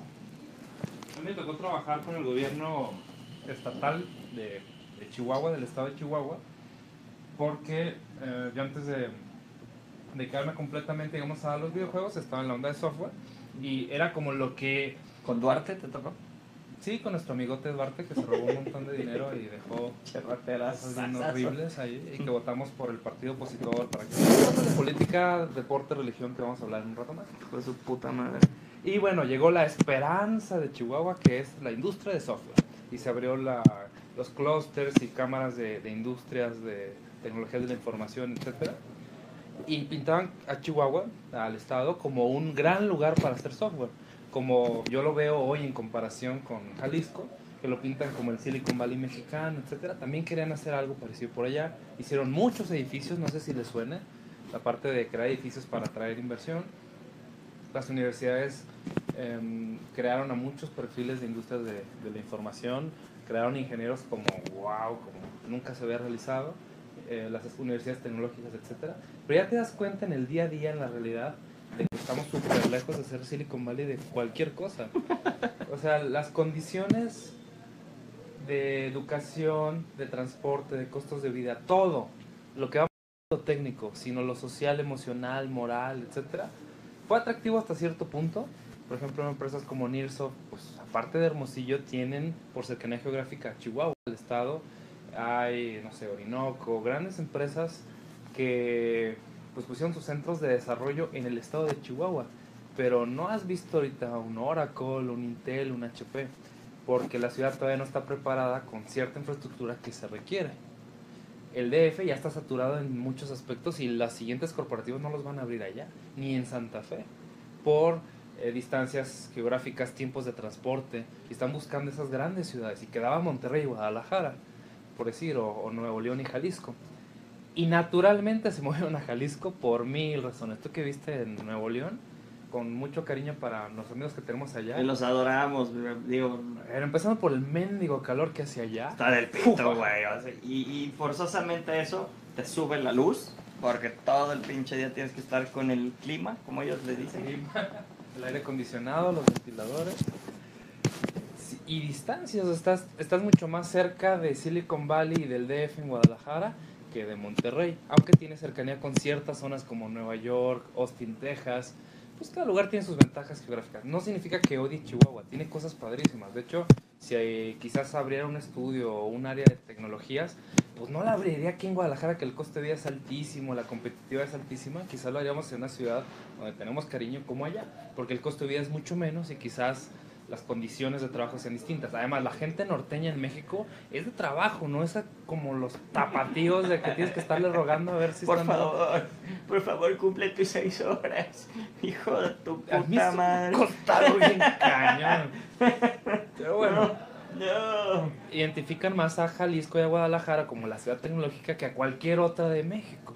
Eso es una realidad, porque lo han pintado con esfuerzo guber- gubernamental como el siguiente Silicon Valley o lo que tú quieras. Al menos es la ciudad más tecnológica de México, si tú quieres. Bueno, dentro de ciertos aspectos, porque también es bien raro que aquí en Providencia, una de las zonas más nice de Guadalajara, no puedas pagar con tarjeta en el restaurante. Dices, ¿qué, qué, qué sucede aquí? Es una ciudad de contrastes, pero ay, cuando fui a París también, tú te lo imaginas como la ciudad luz y ves vagabundos en la Y calle. ni pinche internet hay accesible. Ah, La verdad es que tenemos muchos retos en todas partes del mundo, pero. Guadalajara está chido. Sí. O sea, ya que vas y, o sea, bendito sea Dios, tenemos el gusto de luego dar conferencias en otros lados, en Aguascalientes, que hay gente súper chida, Softec está allá, ¿no? Este, en todos lados, o sea, hay, hay gente chingoncísima. César y la banda de We the Force, cabrón, que están en el norte, o sea, pero están como aisladitos, pues muy solitos y dedicándose a la publicidad y aventándole a los videojuegos y así. O como nosotros, que tenemos que sacar una plataforma de comercio electrónico y queremos ludificarla para seguir haciendo nuestros videojuegos. Pero, pues sí. o sea, Algo que yo no le niego a Guadalajara, Monterrey y, y DF o Ciudad de México es que su gran tamaño atrae al talento, atrae a las personas, Exacto. atrae a las inversiones. Es estratégico estar en ciertos lugares. Por ejemplo, tener presencia en Silicon Valley te permite acceso a cosas que no tendrías si no hubiera una persona viviendo allá. Tenemos una persona en Londres. Sí. Entran proyectos que no entrarían de otra forma. Ujú. Y luego la gente, cre- y digo, nos costó trabajo, más bien, seguimos pagándolo, ¿no? O sea, güey, o sea, nuestros mismos socios para Silicon Valley, un gran abrazo y un saludo a Ángel, Bañuelos, Fernando Fonseca y todos los socios de Valero, valero.us. Ellos invirtieron en nosotros, gracias a ellos pudimos abrir nuestra compañía en Estados Unidos y seguimos con retos y tenemos un compromiso fiduciario con ellos para crecer nuestra presencia en Estados Unidos. Vamos a pivotear lo que era Sparkplug a que sea otra cosa, ¿no? Vamos a empujar Gamership de nuevo con otro formato, otros. Pero pues tenemos que irnos poco a poco, ¿no? Y ellos lo saben y es un chingo de riesgo. Pero cómo ha cambiado poder decir para ciertas personas, somos una compañía inglesa con producción en México, somos una compañía americana con, bueno, norteamericana, ¿no? porque luego estos güeyes se creen americanos. Y eso genera cierta confianza. Oye, lo que tuvieron que invertir ellos para tener presencia en Estados Unidos, una fuerza de ventas en Inglaterra, que, por ejemplo, eres un chico, una persona en tu garage, pues no accedes a ese nivel de confianza tan fácil. Es producto de muchos años, de mucha experiencia, de muchos dolores de cabeza o de tropiezos. Y los vas a seguir teniendo, pero y la idea que tenía hace unos minutos, de que cuando un jefe me decía es que no tienes experiencia, tuve después que tragarme si es cierto, no tenía No tenía experiencia. experiencia. Y sigo sin tenerla. pero ya tengo en estas cosas. Ya podemos decir que hemos hecho proyectos internacionales, que tenemos un equipo que ha superado ciertos obstáculos y hoy sabe cómo dar los siguientes pasos. Totalmente. Y luego también el reto este de pues ir ganándose la confianza interna. O sea, un nivel de confianza es la confianza hacia ti mismo de puedo hacer que esto pase. Otro es el nivel yo. Puedo confiar en mis skills, mi capacidad, mis recursos, mi dinero. Hoy tuvimos una junta estratégica buenísima. Estuvo buena. Empezó fuerte y después ya se calmó todo. Y podríamos platicar de ello porque, o sea, ahorita estamos, gracias a que tenemos varios problemas financieros de diferentes tipos, pues va, estamos pasando ciertos retos, ¿no? Y, este, y sabemos que los líderes, el líder de la producción, ¿no? El líder de la parte de las ventas y la lideresa de la parte, pues sí, la lideresa de la parte administrativa, y tenemos literal dos millones de pesos atorados en una cuenta que no podemos mover por ciertas razones y muy mal en las otras cuentas que tenemos que usar para lo del estudio y tenemos un atraso otra vez en nuestra quincena sale el lunes, ¿no? Y me da pena decirlo, pero pues esa es nuestra realidad hoy. Espero en Dios que este es el capítulo 200, no sé qué chingados, güey, para el 200, para antes del 300, que ya hayamos crecido y estemos más estables, etcétera, etcétera. Pero, o sea, estos son problemas que estamos viviendo reales, pues. Y quisiéramos tapárselo a toda nuestra gente que, está con nosotros, pero pues hay veces que por desgracia los problemas llegan hasta el final, ¿no? Y es ahí donde hace la diferencia el propósito. O sea, hay algunos que están aquí con el propósito del estudio y hay otros que ya se van a ir. Y tenemos que considerarlo como parte de crecer tanto nosotros como de quienes se van, ¿no? Y también hay otros que tienen diferentes necesidades o, ganas, ¿no? Así como que ya nos vinieron, mamaron, sienten que ya aprendieron todo lo que tenían que aprender y ya se van. Y bueno, pues también eso es válido, ¿no? Igual se sienten con la confianza o el hastío, tal vez, de nosotros, como para que los agarre otro estudio y ver si son buenos, ¿no? Y eso está interesante. Entonces sube el nivel de confianza, otra vez, nivel de confianza personal, nivel de confianza entre los líderes y el nivel de confianza también en el estudio, en el overall, ¿no? Así, ¿cuál es el inventario de skills? Vamos a tener tres días de venta con publishers y gente que va a ir a buscar coproducciones. ¿A qué nivel de confianza, qué tanta confianza podemos inspirar? No tan solo en la venta, sino con la demostración de nuestro trabajo, ¿Cómo podemos subir de nivel si no nos esforzamos un poquito más para hacer algo que está un poquito arriba de nuestro umbral, de nuestras capacidades para así subir de nivel? Nada más a veces nos mamamos, ¿no? Que, y bueno, pues pasa. Sí, eso es muy cierto. Hmm. las preguntas de nuestros amigos? Dice Héctor Guerrero, sí, Guadalajara está bien chido. Fernando Salcedo, bienvenido, muchas gracias por estar aquí, Fernando, y bueno, pues gracias por aguantarnos. El programa, el show del día de hoy es acerca de la confianza, los niveles de confianza y nuestras perspectivas acerca de la confianza dentro del estudio de videojuegos, visto desde el punto de vista de los socios de Caro Pulter. Y pues andamos tratando de que tengan más confianza y nosotros fomentar la confianza y todo y crecer. Siempre es un reto doloroso. Algo que a mí me explicó una vez y me hizo mucho ruido, como que desafió mi esquema mental que tenía en el momento, es que no siempre vas a tener los mejores recursos para sacar las cosas. Entonces a veces no necesitas una confianza del 100 en todo momento, con una confianza del 80, con unos skills del 70, porque a veces te sientes mediocre, y es que estoy en el 70% de mis capacidades o, o cosas así. No lo confundamos. Es, a veces necesitas una persona, digámoslo así, de cierto nivel de habilidad para desarrollar cierta tarea te enseñan en los medios, en los deportes, que tienes tener un equipo lleno de estrellas, lleno de talentos y pues no siempre se puede. No se puede, cabrón. O tú conoces tus limitaciones y dices, es que yo nunca he hecho esto, pues así me la voy a aventar. algo pasó hoy, alguien vino y me dijo, ah, pasó una de las citas que tuve. Me dice, güey, estoy preocupado porque pues obviamente me encantaría poder generar un mejor ambiente y tener que todo el mundo tenga la confianza de que aquí va a ganar lo que espera y más y así. Pero también tiene ciclos, ¿no? Y ya agarró y me dijo, oye Jorge, ¿ya te diste cuenta de lo que está pasando allá afuera, cabrón? Ah, porque le, dije, pues un día de estos que sí es exitoso, cabrón. Y volteé y me dice, güey. Y, digo, ya me lo habían dicho antes, pero me dice, ¿tú cuál crees que es mi superpoder? Y ya yo le dije, güey, yo creo que tú eres así, ya sabes. Me dice, ustedes, los que están haciendo esto, son un pinche par de soñadores que le han puesto ejecución varo detrás y que yo creo que vi- viven día tras día su éxito con base en hacer lo que aman. Yo te puedo decir que yo necesito más dinero por la familia que tengo y todo y vivo un puto infierno todos los días. Y ahí es cuando dices, güey, ¿cuánto vale dedicarte a lo que amas? ¿Cómo puedo tener confianza de que al final del camino, de toda la vergüenza que nos pusimos, no voy a llegar a estar viejito y arrepentirme, cabrón? Pues apenas todos los días estando feliz de hacer lo que hacemos. O sea, y no dudo que también, o sea, hay que ser responsable, güey, ¿no? Como ahora, tú tienes esposa, cabrón. No puedes igual quedarte a dormir en el búnker del estudio. Pues van cambiando las necesidades, la vida, güey. Pero sí, lo que este güey me decía, cabrón, o sea, ¿quién nos va a contratar de 50, de 60? A ti te vale madre, ¿quién te va a contratar, cabrón? ¿Esta persona a qué se dedica? O... Pues lo acaban de correr por N veces, ¿no? Wow. Y el güey dice, yo entiendo que así son los ciclos en las compañías, pero pues también cuando viene una baja, pues hay que hacer la reestructuración. Y tómale, cabrón, le toman 25% del personal. Y pues ahí va uno que también luego es de los líderes de hasta arriba. Y salimos más caros, cabrón.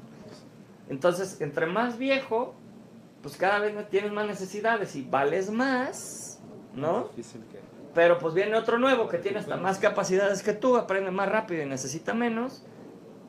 Güey, eso, eso yo creo que es otro de los riesgos, el segundo riesgo más grande, aparte de antes de morirme, arrepentirme de que pasé una tercera parte de mi día jetón, una tercera parte de mi día haciendo algo que me caga, para entonces, la última tercera parte, ganar el dinero para poder ser feliz.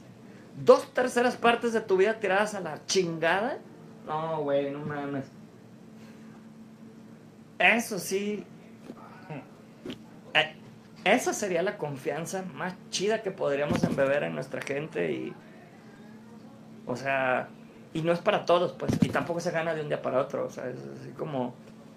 hmm, La confianza se gana con resultados Y con trabajo. y se pierde muy rápido Sí. con malos resultados y con mal trabajo. El respeto se gana con trabajo. y La Sí. confianza también. No es proporcional de que trabajo dos días y ya confían en mí, la riego dos días y desconfían. Es fruto de días, años y se pierden de un día para otro. Por eso es muy importante mantenerla. Emanuel, ¿pero qué tiene que ver esto con el desarrollo de videojuegos? Ya salte de mi pinche grupo. Saludos a todas las comunidades, a nuestros amigos. Gracias por aguantarnos. Perdón, no es nuestra intención. eh, Creemos que ya hay mucho contenido de otras cosas, Sí. pero hay que hablar de administración, producción, liderazgo. negocios, mindset. Creo que debe de ser complementario a nuestra industria porque precisamente en otras latitudes se habla mucho del negocio. Todos tienen un espacio muy, muy, muy específico y, y en específico en Latinoamérica creo que nosotros somos de los principales líderes, ¿por qué no? En empujar esto de, de que el, el videojuego sea un negocio, ¿no? Y lo abrimos a como Dios nos da a entender, con nuestras capacidades y nuestra calidad de producción. ¿Sabes qué yo Este, veo, que yo siento? Es como si te digo, ¿la salud es un negocio, sí o no? ¿A huevo? A huevo, pero está mal visto que Exacto, la salud sea un ándale, negocio. Entonces, está mal visto que los juegos sean un negocio, que el arte sea un negocio, que la ciencia sea un negocio, y pues a nosotros nos vale madre. Sí, nosotros queremos que esta chingadera sea negocio. Y si no hace negocio y hay que sacrificar calidad para poder seguir haciendo esto, bye, güey, la sacrificamos. No es lo que queremos, no es lo idóneo, pues. Pero si mi modelo de negocio es que está basado en el featuring de Apple, ya valimos madre, cabrón, ¿no? O sea, Yo, estoy curado de espanto porque yo trabajé un tiempo en la industria de la salud. ¿Te das cuenta del marranero que es? dices, puerco, ¿no? la industria de los juegos no tiene nada que ver. O sea, no estoy afectando la salud de nadie. Nadie se está lastimando, cabrón, ¿no? Pues quizás un poco con los con los loot boxes y esas ondas de la adicción, Bueno, pero sí nah, es cierto, no se bueno. compara realmente. Pero es ínfimo, ¿no? El daño, o sea, allá se, allá se entierran los errores. Exacto. Aquí pues cierran los estudios. Ya, se acabó. Otra banda de rock más. que hizo una buena rola. One Hit Wonder. Y olvídate de ella. Sí, bueno. Y son filosofías, ¿no? También es como el carácter administrativo que le hemos impreso a, a- al estudio. Y, y te agradezco, cabrón, porque Se la voy a chupar en vivo, prepárense. Porque, güey, o sea, la verdad es que algo, por ejemplo, una de las, de las riñas que casi siempre tenemos es mi pendejada de creer que, que las, las ventas lo arreglan todo, cabrón, ¿no? Y, y pues nada, hay momentos de histeria, como ahorita, donde tenemos problemas o hay que regresar dinero o gente se nos va y, y, y uno de los assets sin duda es el ánimo, pero es vital en los líderes. Y una cosa que he aprendido con Emanuel, aparte de ganarle un respeto increíble porque se parte la madre todos los putos días por lograr lo que hacemos, es porque pues, todos, todos los sistemas son igual de importantes. O sea, es otra vez, es un sistema de sistemas, un estudio de videojuegos. Si falla el sistema administrativo, se chinga el estudio de videojuegos. Si falla la producción, se chinga el estudio de videojuegos. Si falla la venta, se chinga el estudio de videojuegos. Y bueno, y así hay subsistemas muy... Entonces, güey, es como si te falla el aparato circulatorio. Y yo estoy pendejo de que, no, güey, pero si el cerebro sirve, lo demás jala. Y no es cierto, y, y tienes toda la razón, cabrón. O sea, es, es igual de importante. Nada más, fuck, cabrón. O sea, como a veces va por pasos, ¿no? Pues sí. O sea, pues, si entra dinero- Paso uno como el paso Exacto. 10. Si entra dinero, pues podemos pagar la colegiatura de cagarla. Pues sí, pendejo, pero si la cagamos y debemos porque ya la cagamos tan fuerte, porque tuvimos una mala operación, pues te, también puede tronar el negocio, güey, aunque hayas logrado que entre dinero. Entonces, no siempre la solución es que metas más dinero. Sí ayuda mucho. Pero no, pues si, si no tapas el pinche boquete del buque, pues por más este aire que le metas, ¿no? Va a terminar hundiéndose por el agua que se le mete, güey. Entonces, me gusta mucho cómo nosotros ejercemos ese balance. Y cómo nena, pues, Sí, es la, como la intermediaria. entre los dos. entre los dos. Gracias, nena, si estás viendo esto. También te estamos echando porra, güey. No, muy buen trabajo. muy- o sea, a pesar de tanto desmadre, yo estoy contento, confiando, orgulloso del esfuerzo que hemos hecho. A veces pasa como en los torneos deportivos. Yo esta semana sí me sentí así con el ánimo medio raro, porque es como das tu máximo y llegó otro mejor y te dio el madrazo y quedaste en segundo lugar. Sí, literal. y entrenaste un chingo y todo, y de todos modos valió madre. Y ya lo hemos vivido, ya nos ha pasado y cada vez te sigue doliendo, cada vez menos quizás si tú quieres. Sí, yo creo. Pero, eh, o sea, yo, le, yo el equipo era algo que quería platicar mucho con Edgar. Digo, no quiero que te desanimes. Nosotros que ya hemos pasado por mil reveses, ya no la sabemos. No quiero que tú te sientas menos o débil o frustrado por una equivocación que todos cometimos. Parte de lo que quiero trabajar mucho con los chicos que a lo mejor no les ha tocado sufrir tanto, si lo queremos poner así. Pues. Prepararlos a que la vida son un montón de altas y bajas. También es como muy diferente cuando vuelvo a lo mismo y ya lo he dicho en otras en otros episodios. También es muy diferente el compromiso. Güey, esta vez otra vez le metiste jamón, cabrón. O sea, no tan solo le metiste tu tiempo, le metiste dinero, güey. ¿Me explico? Y es muy diferente. Y, y por eso también es cuando me imputa y me caga, cabrón, que todo. O sea, si llegas y te quejas, güey, le metiste dinero, güey, estás colaborando, está chida tu queja, feedback noted. Pero no mames, o sea, me explico, O sea, es así como, ¿y cómo lo vas a resolver? O sea, ¿cuál es la solución?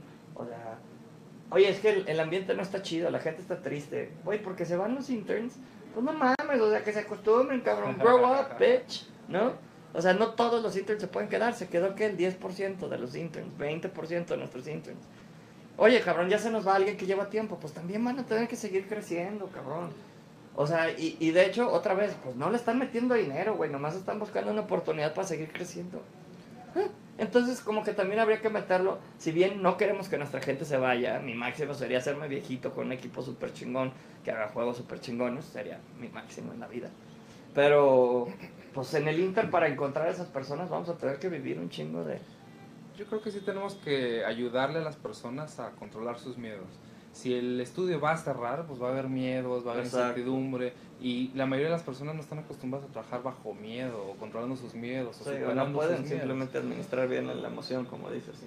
Sí, y bueno, yo sé que el rol de los líderes es amortiguar esos momentos malos para que el programador, el artista no esté distraído por eso. Pero a veces tanto el compromiso en un estudio pequeño, en un estudio independiente, que pues tienes que compartir el riesgo y compartir el miedo. Pues sí. sí necesitamos preparar a los chicos a que pues, superen ese miedo.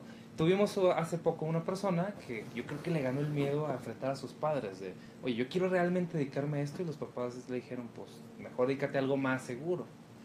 ¿Me explico?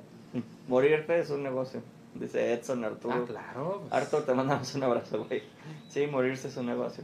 Bernardo de García dice, si falla el nepe, la chica se va. El nepe, ¿Qué es el nepe? el pene. Ah, Es el, la forma no ofensiva de decirles. pues yo creo que hay más chicas que se quedan si te falla el pene a que si te falla el dinero.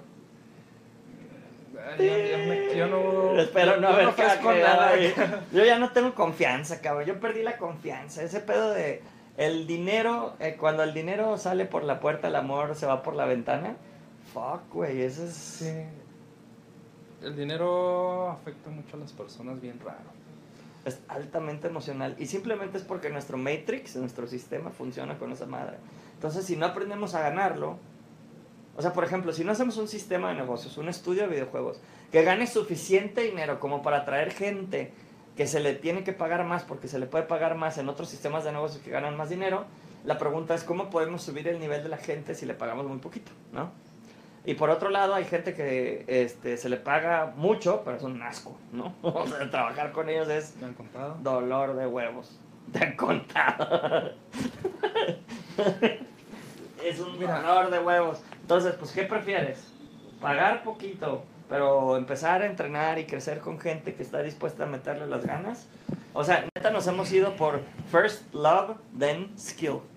Así, Una de las ventajas que tenemos tú y yo es de que no estamos por la lana. O sea, eso es una realidad. pues sí. Pero a veces yo lo. Pero y- si la buscamos. Y, y, pues yo no, o sea, cada perfil lo platiqué ayer es diferente. El administrador busca la lana, el ingeniero busca eh, la tecnología, el artista busca la libertad creativa. Yo no estoy aquí por la lana porque puedo hacer mil cosas que me generan más. Mucho.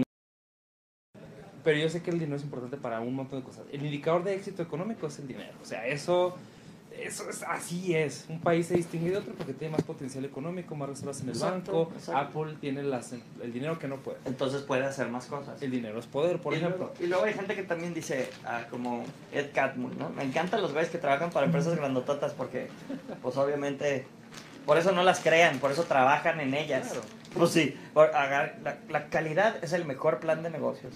Pues, ¿por qué no? Pues cabrón, o sea, pues no siempre, güey, o Pues, sea, la calidad cuesta. Exacto, la calidad cuesta, cabrón. Entonces, cuesta o tiempo o dinero. Entonces, si tu calidad, güey.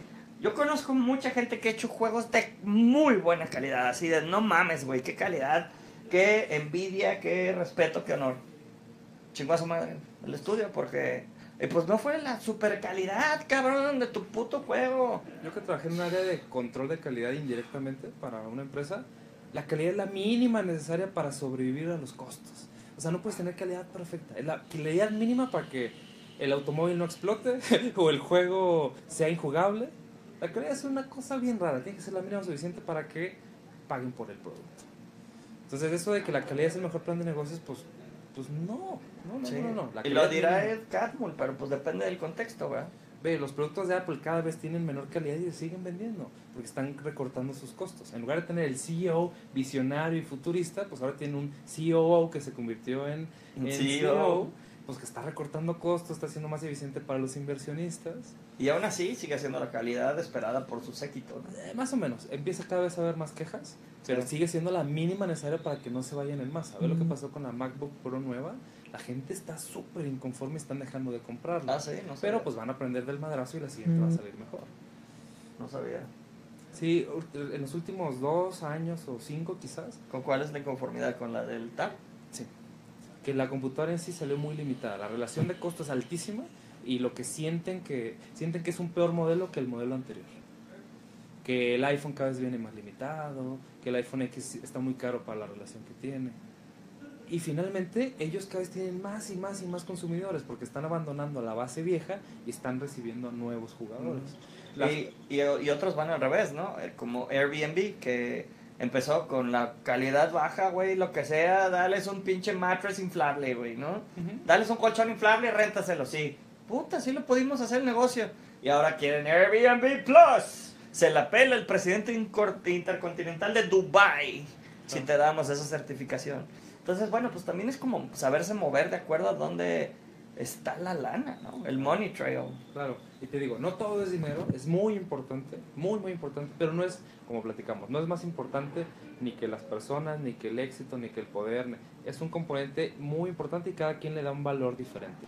Buena Pero- suerte, amigos. Les mando un gran abrazo. Héctor Guerrero. Ya te vas, Héctor. Mucha suerte donde quiera que te Un encuentres. abrazote. Y bueno, yo creo que ya para, para ir cerrando las ideas, chicos que desarrollan videojuegos, amigos de la industria, pues no abandonen la parte del dinero. El, el dinero, yo, yo, yo he visto gente dispuesta, no en la industria de videojuegos, en otras cosas, a aguantar madrazos, pero no aguantan que no se les pague un día. El dinero mueve a la gente, qué, qué raro.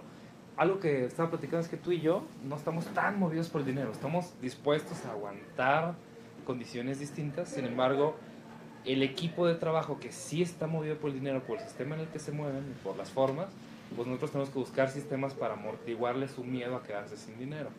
Nosotros tú y yo ya hemos perdido dinero, hemos ganado, tenemos deudas, inversiones y cosas así. Sí, hasta cierto punto intentamos que nuestro círculo cercano le pierda miedo al dinero.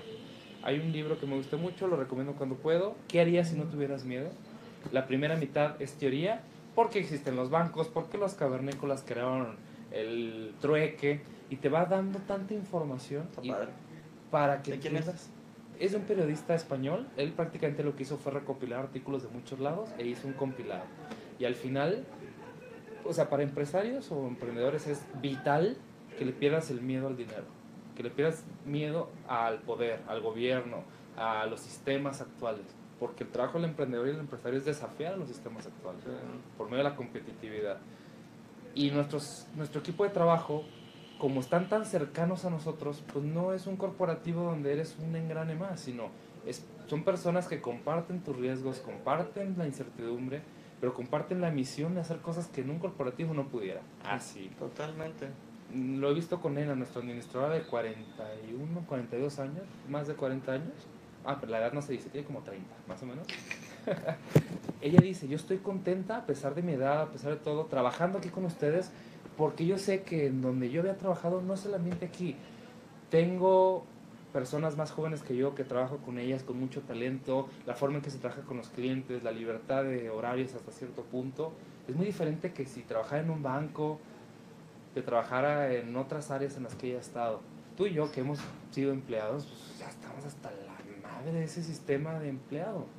Pero al mismo tiempo pues buscamos darle ciertos retos a nuestro equipo de trabajo y pues nosotros también disfrutar de esos retos para nosotros como líderes. Totalmente.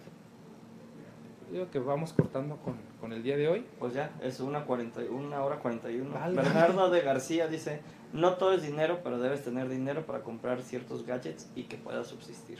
Dicen, el dinero no compra la felicidad, pero qué mal cuando no lo tienes. Pero ¿Cómo ayuda, hijo de? Muchísimas gracias a todos.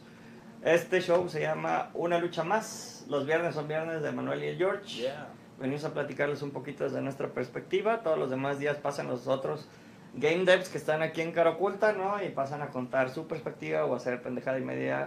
La verdad es que nuestra intención es documentar el día a día para poder compartir con ustedes el mindset y abrir un espacio en nuestro diario que es un compromiso que tenemos nosotros con nuestra comunidad y la gente que quiere desarrollar videojuegos. No conocemos otro estudio que lo haga diario, ¿no?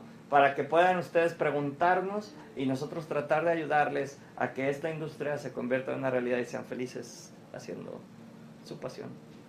Les mandamos un gran abrazo. Yo soy Emanuel. Él es George. Ah, no, ¿qué? ¿Qué? ¿Cómo? ¿Cómo? ¿Cuál Yo soy Emanuel, de Editores Jorge. Ah, yo soy Jorge. Le iba a voltear. Oye, me hizo Me bolas. Estaba mamando, güey. Él es George. Él es Emanuel. Muchas gracias por habernos sintonizado el día de hoy. Sean felices, haciendo lo que aman.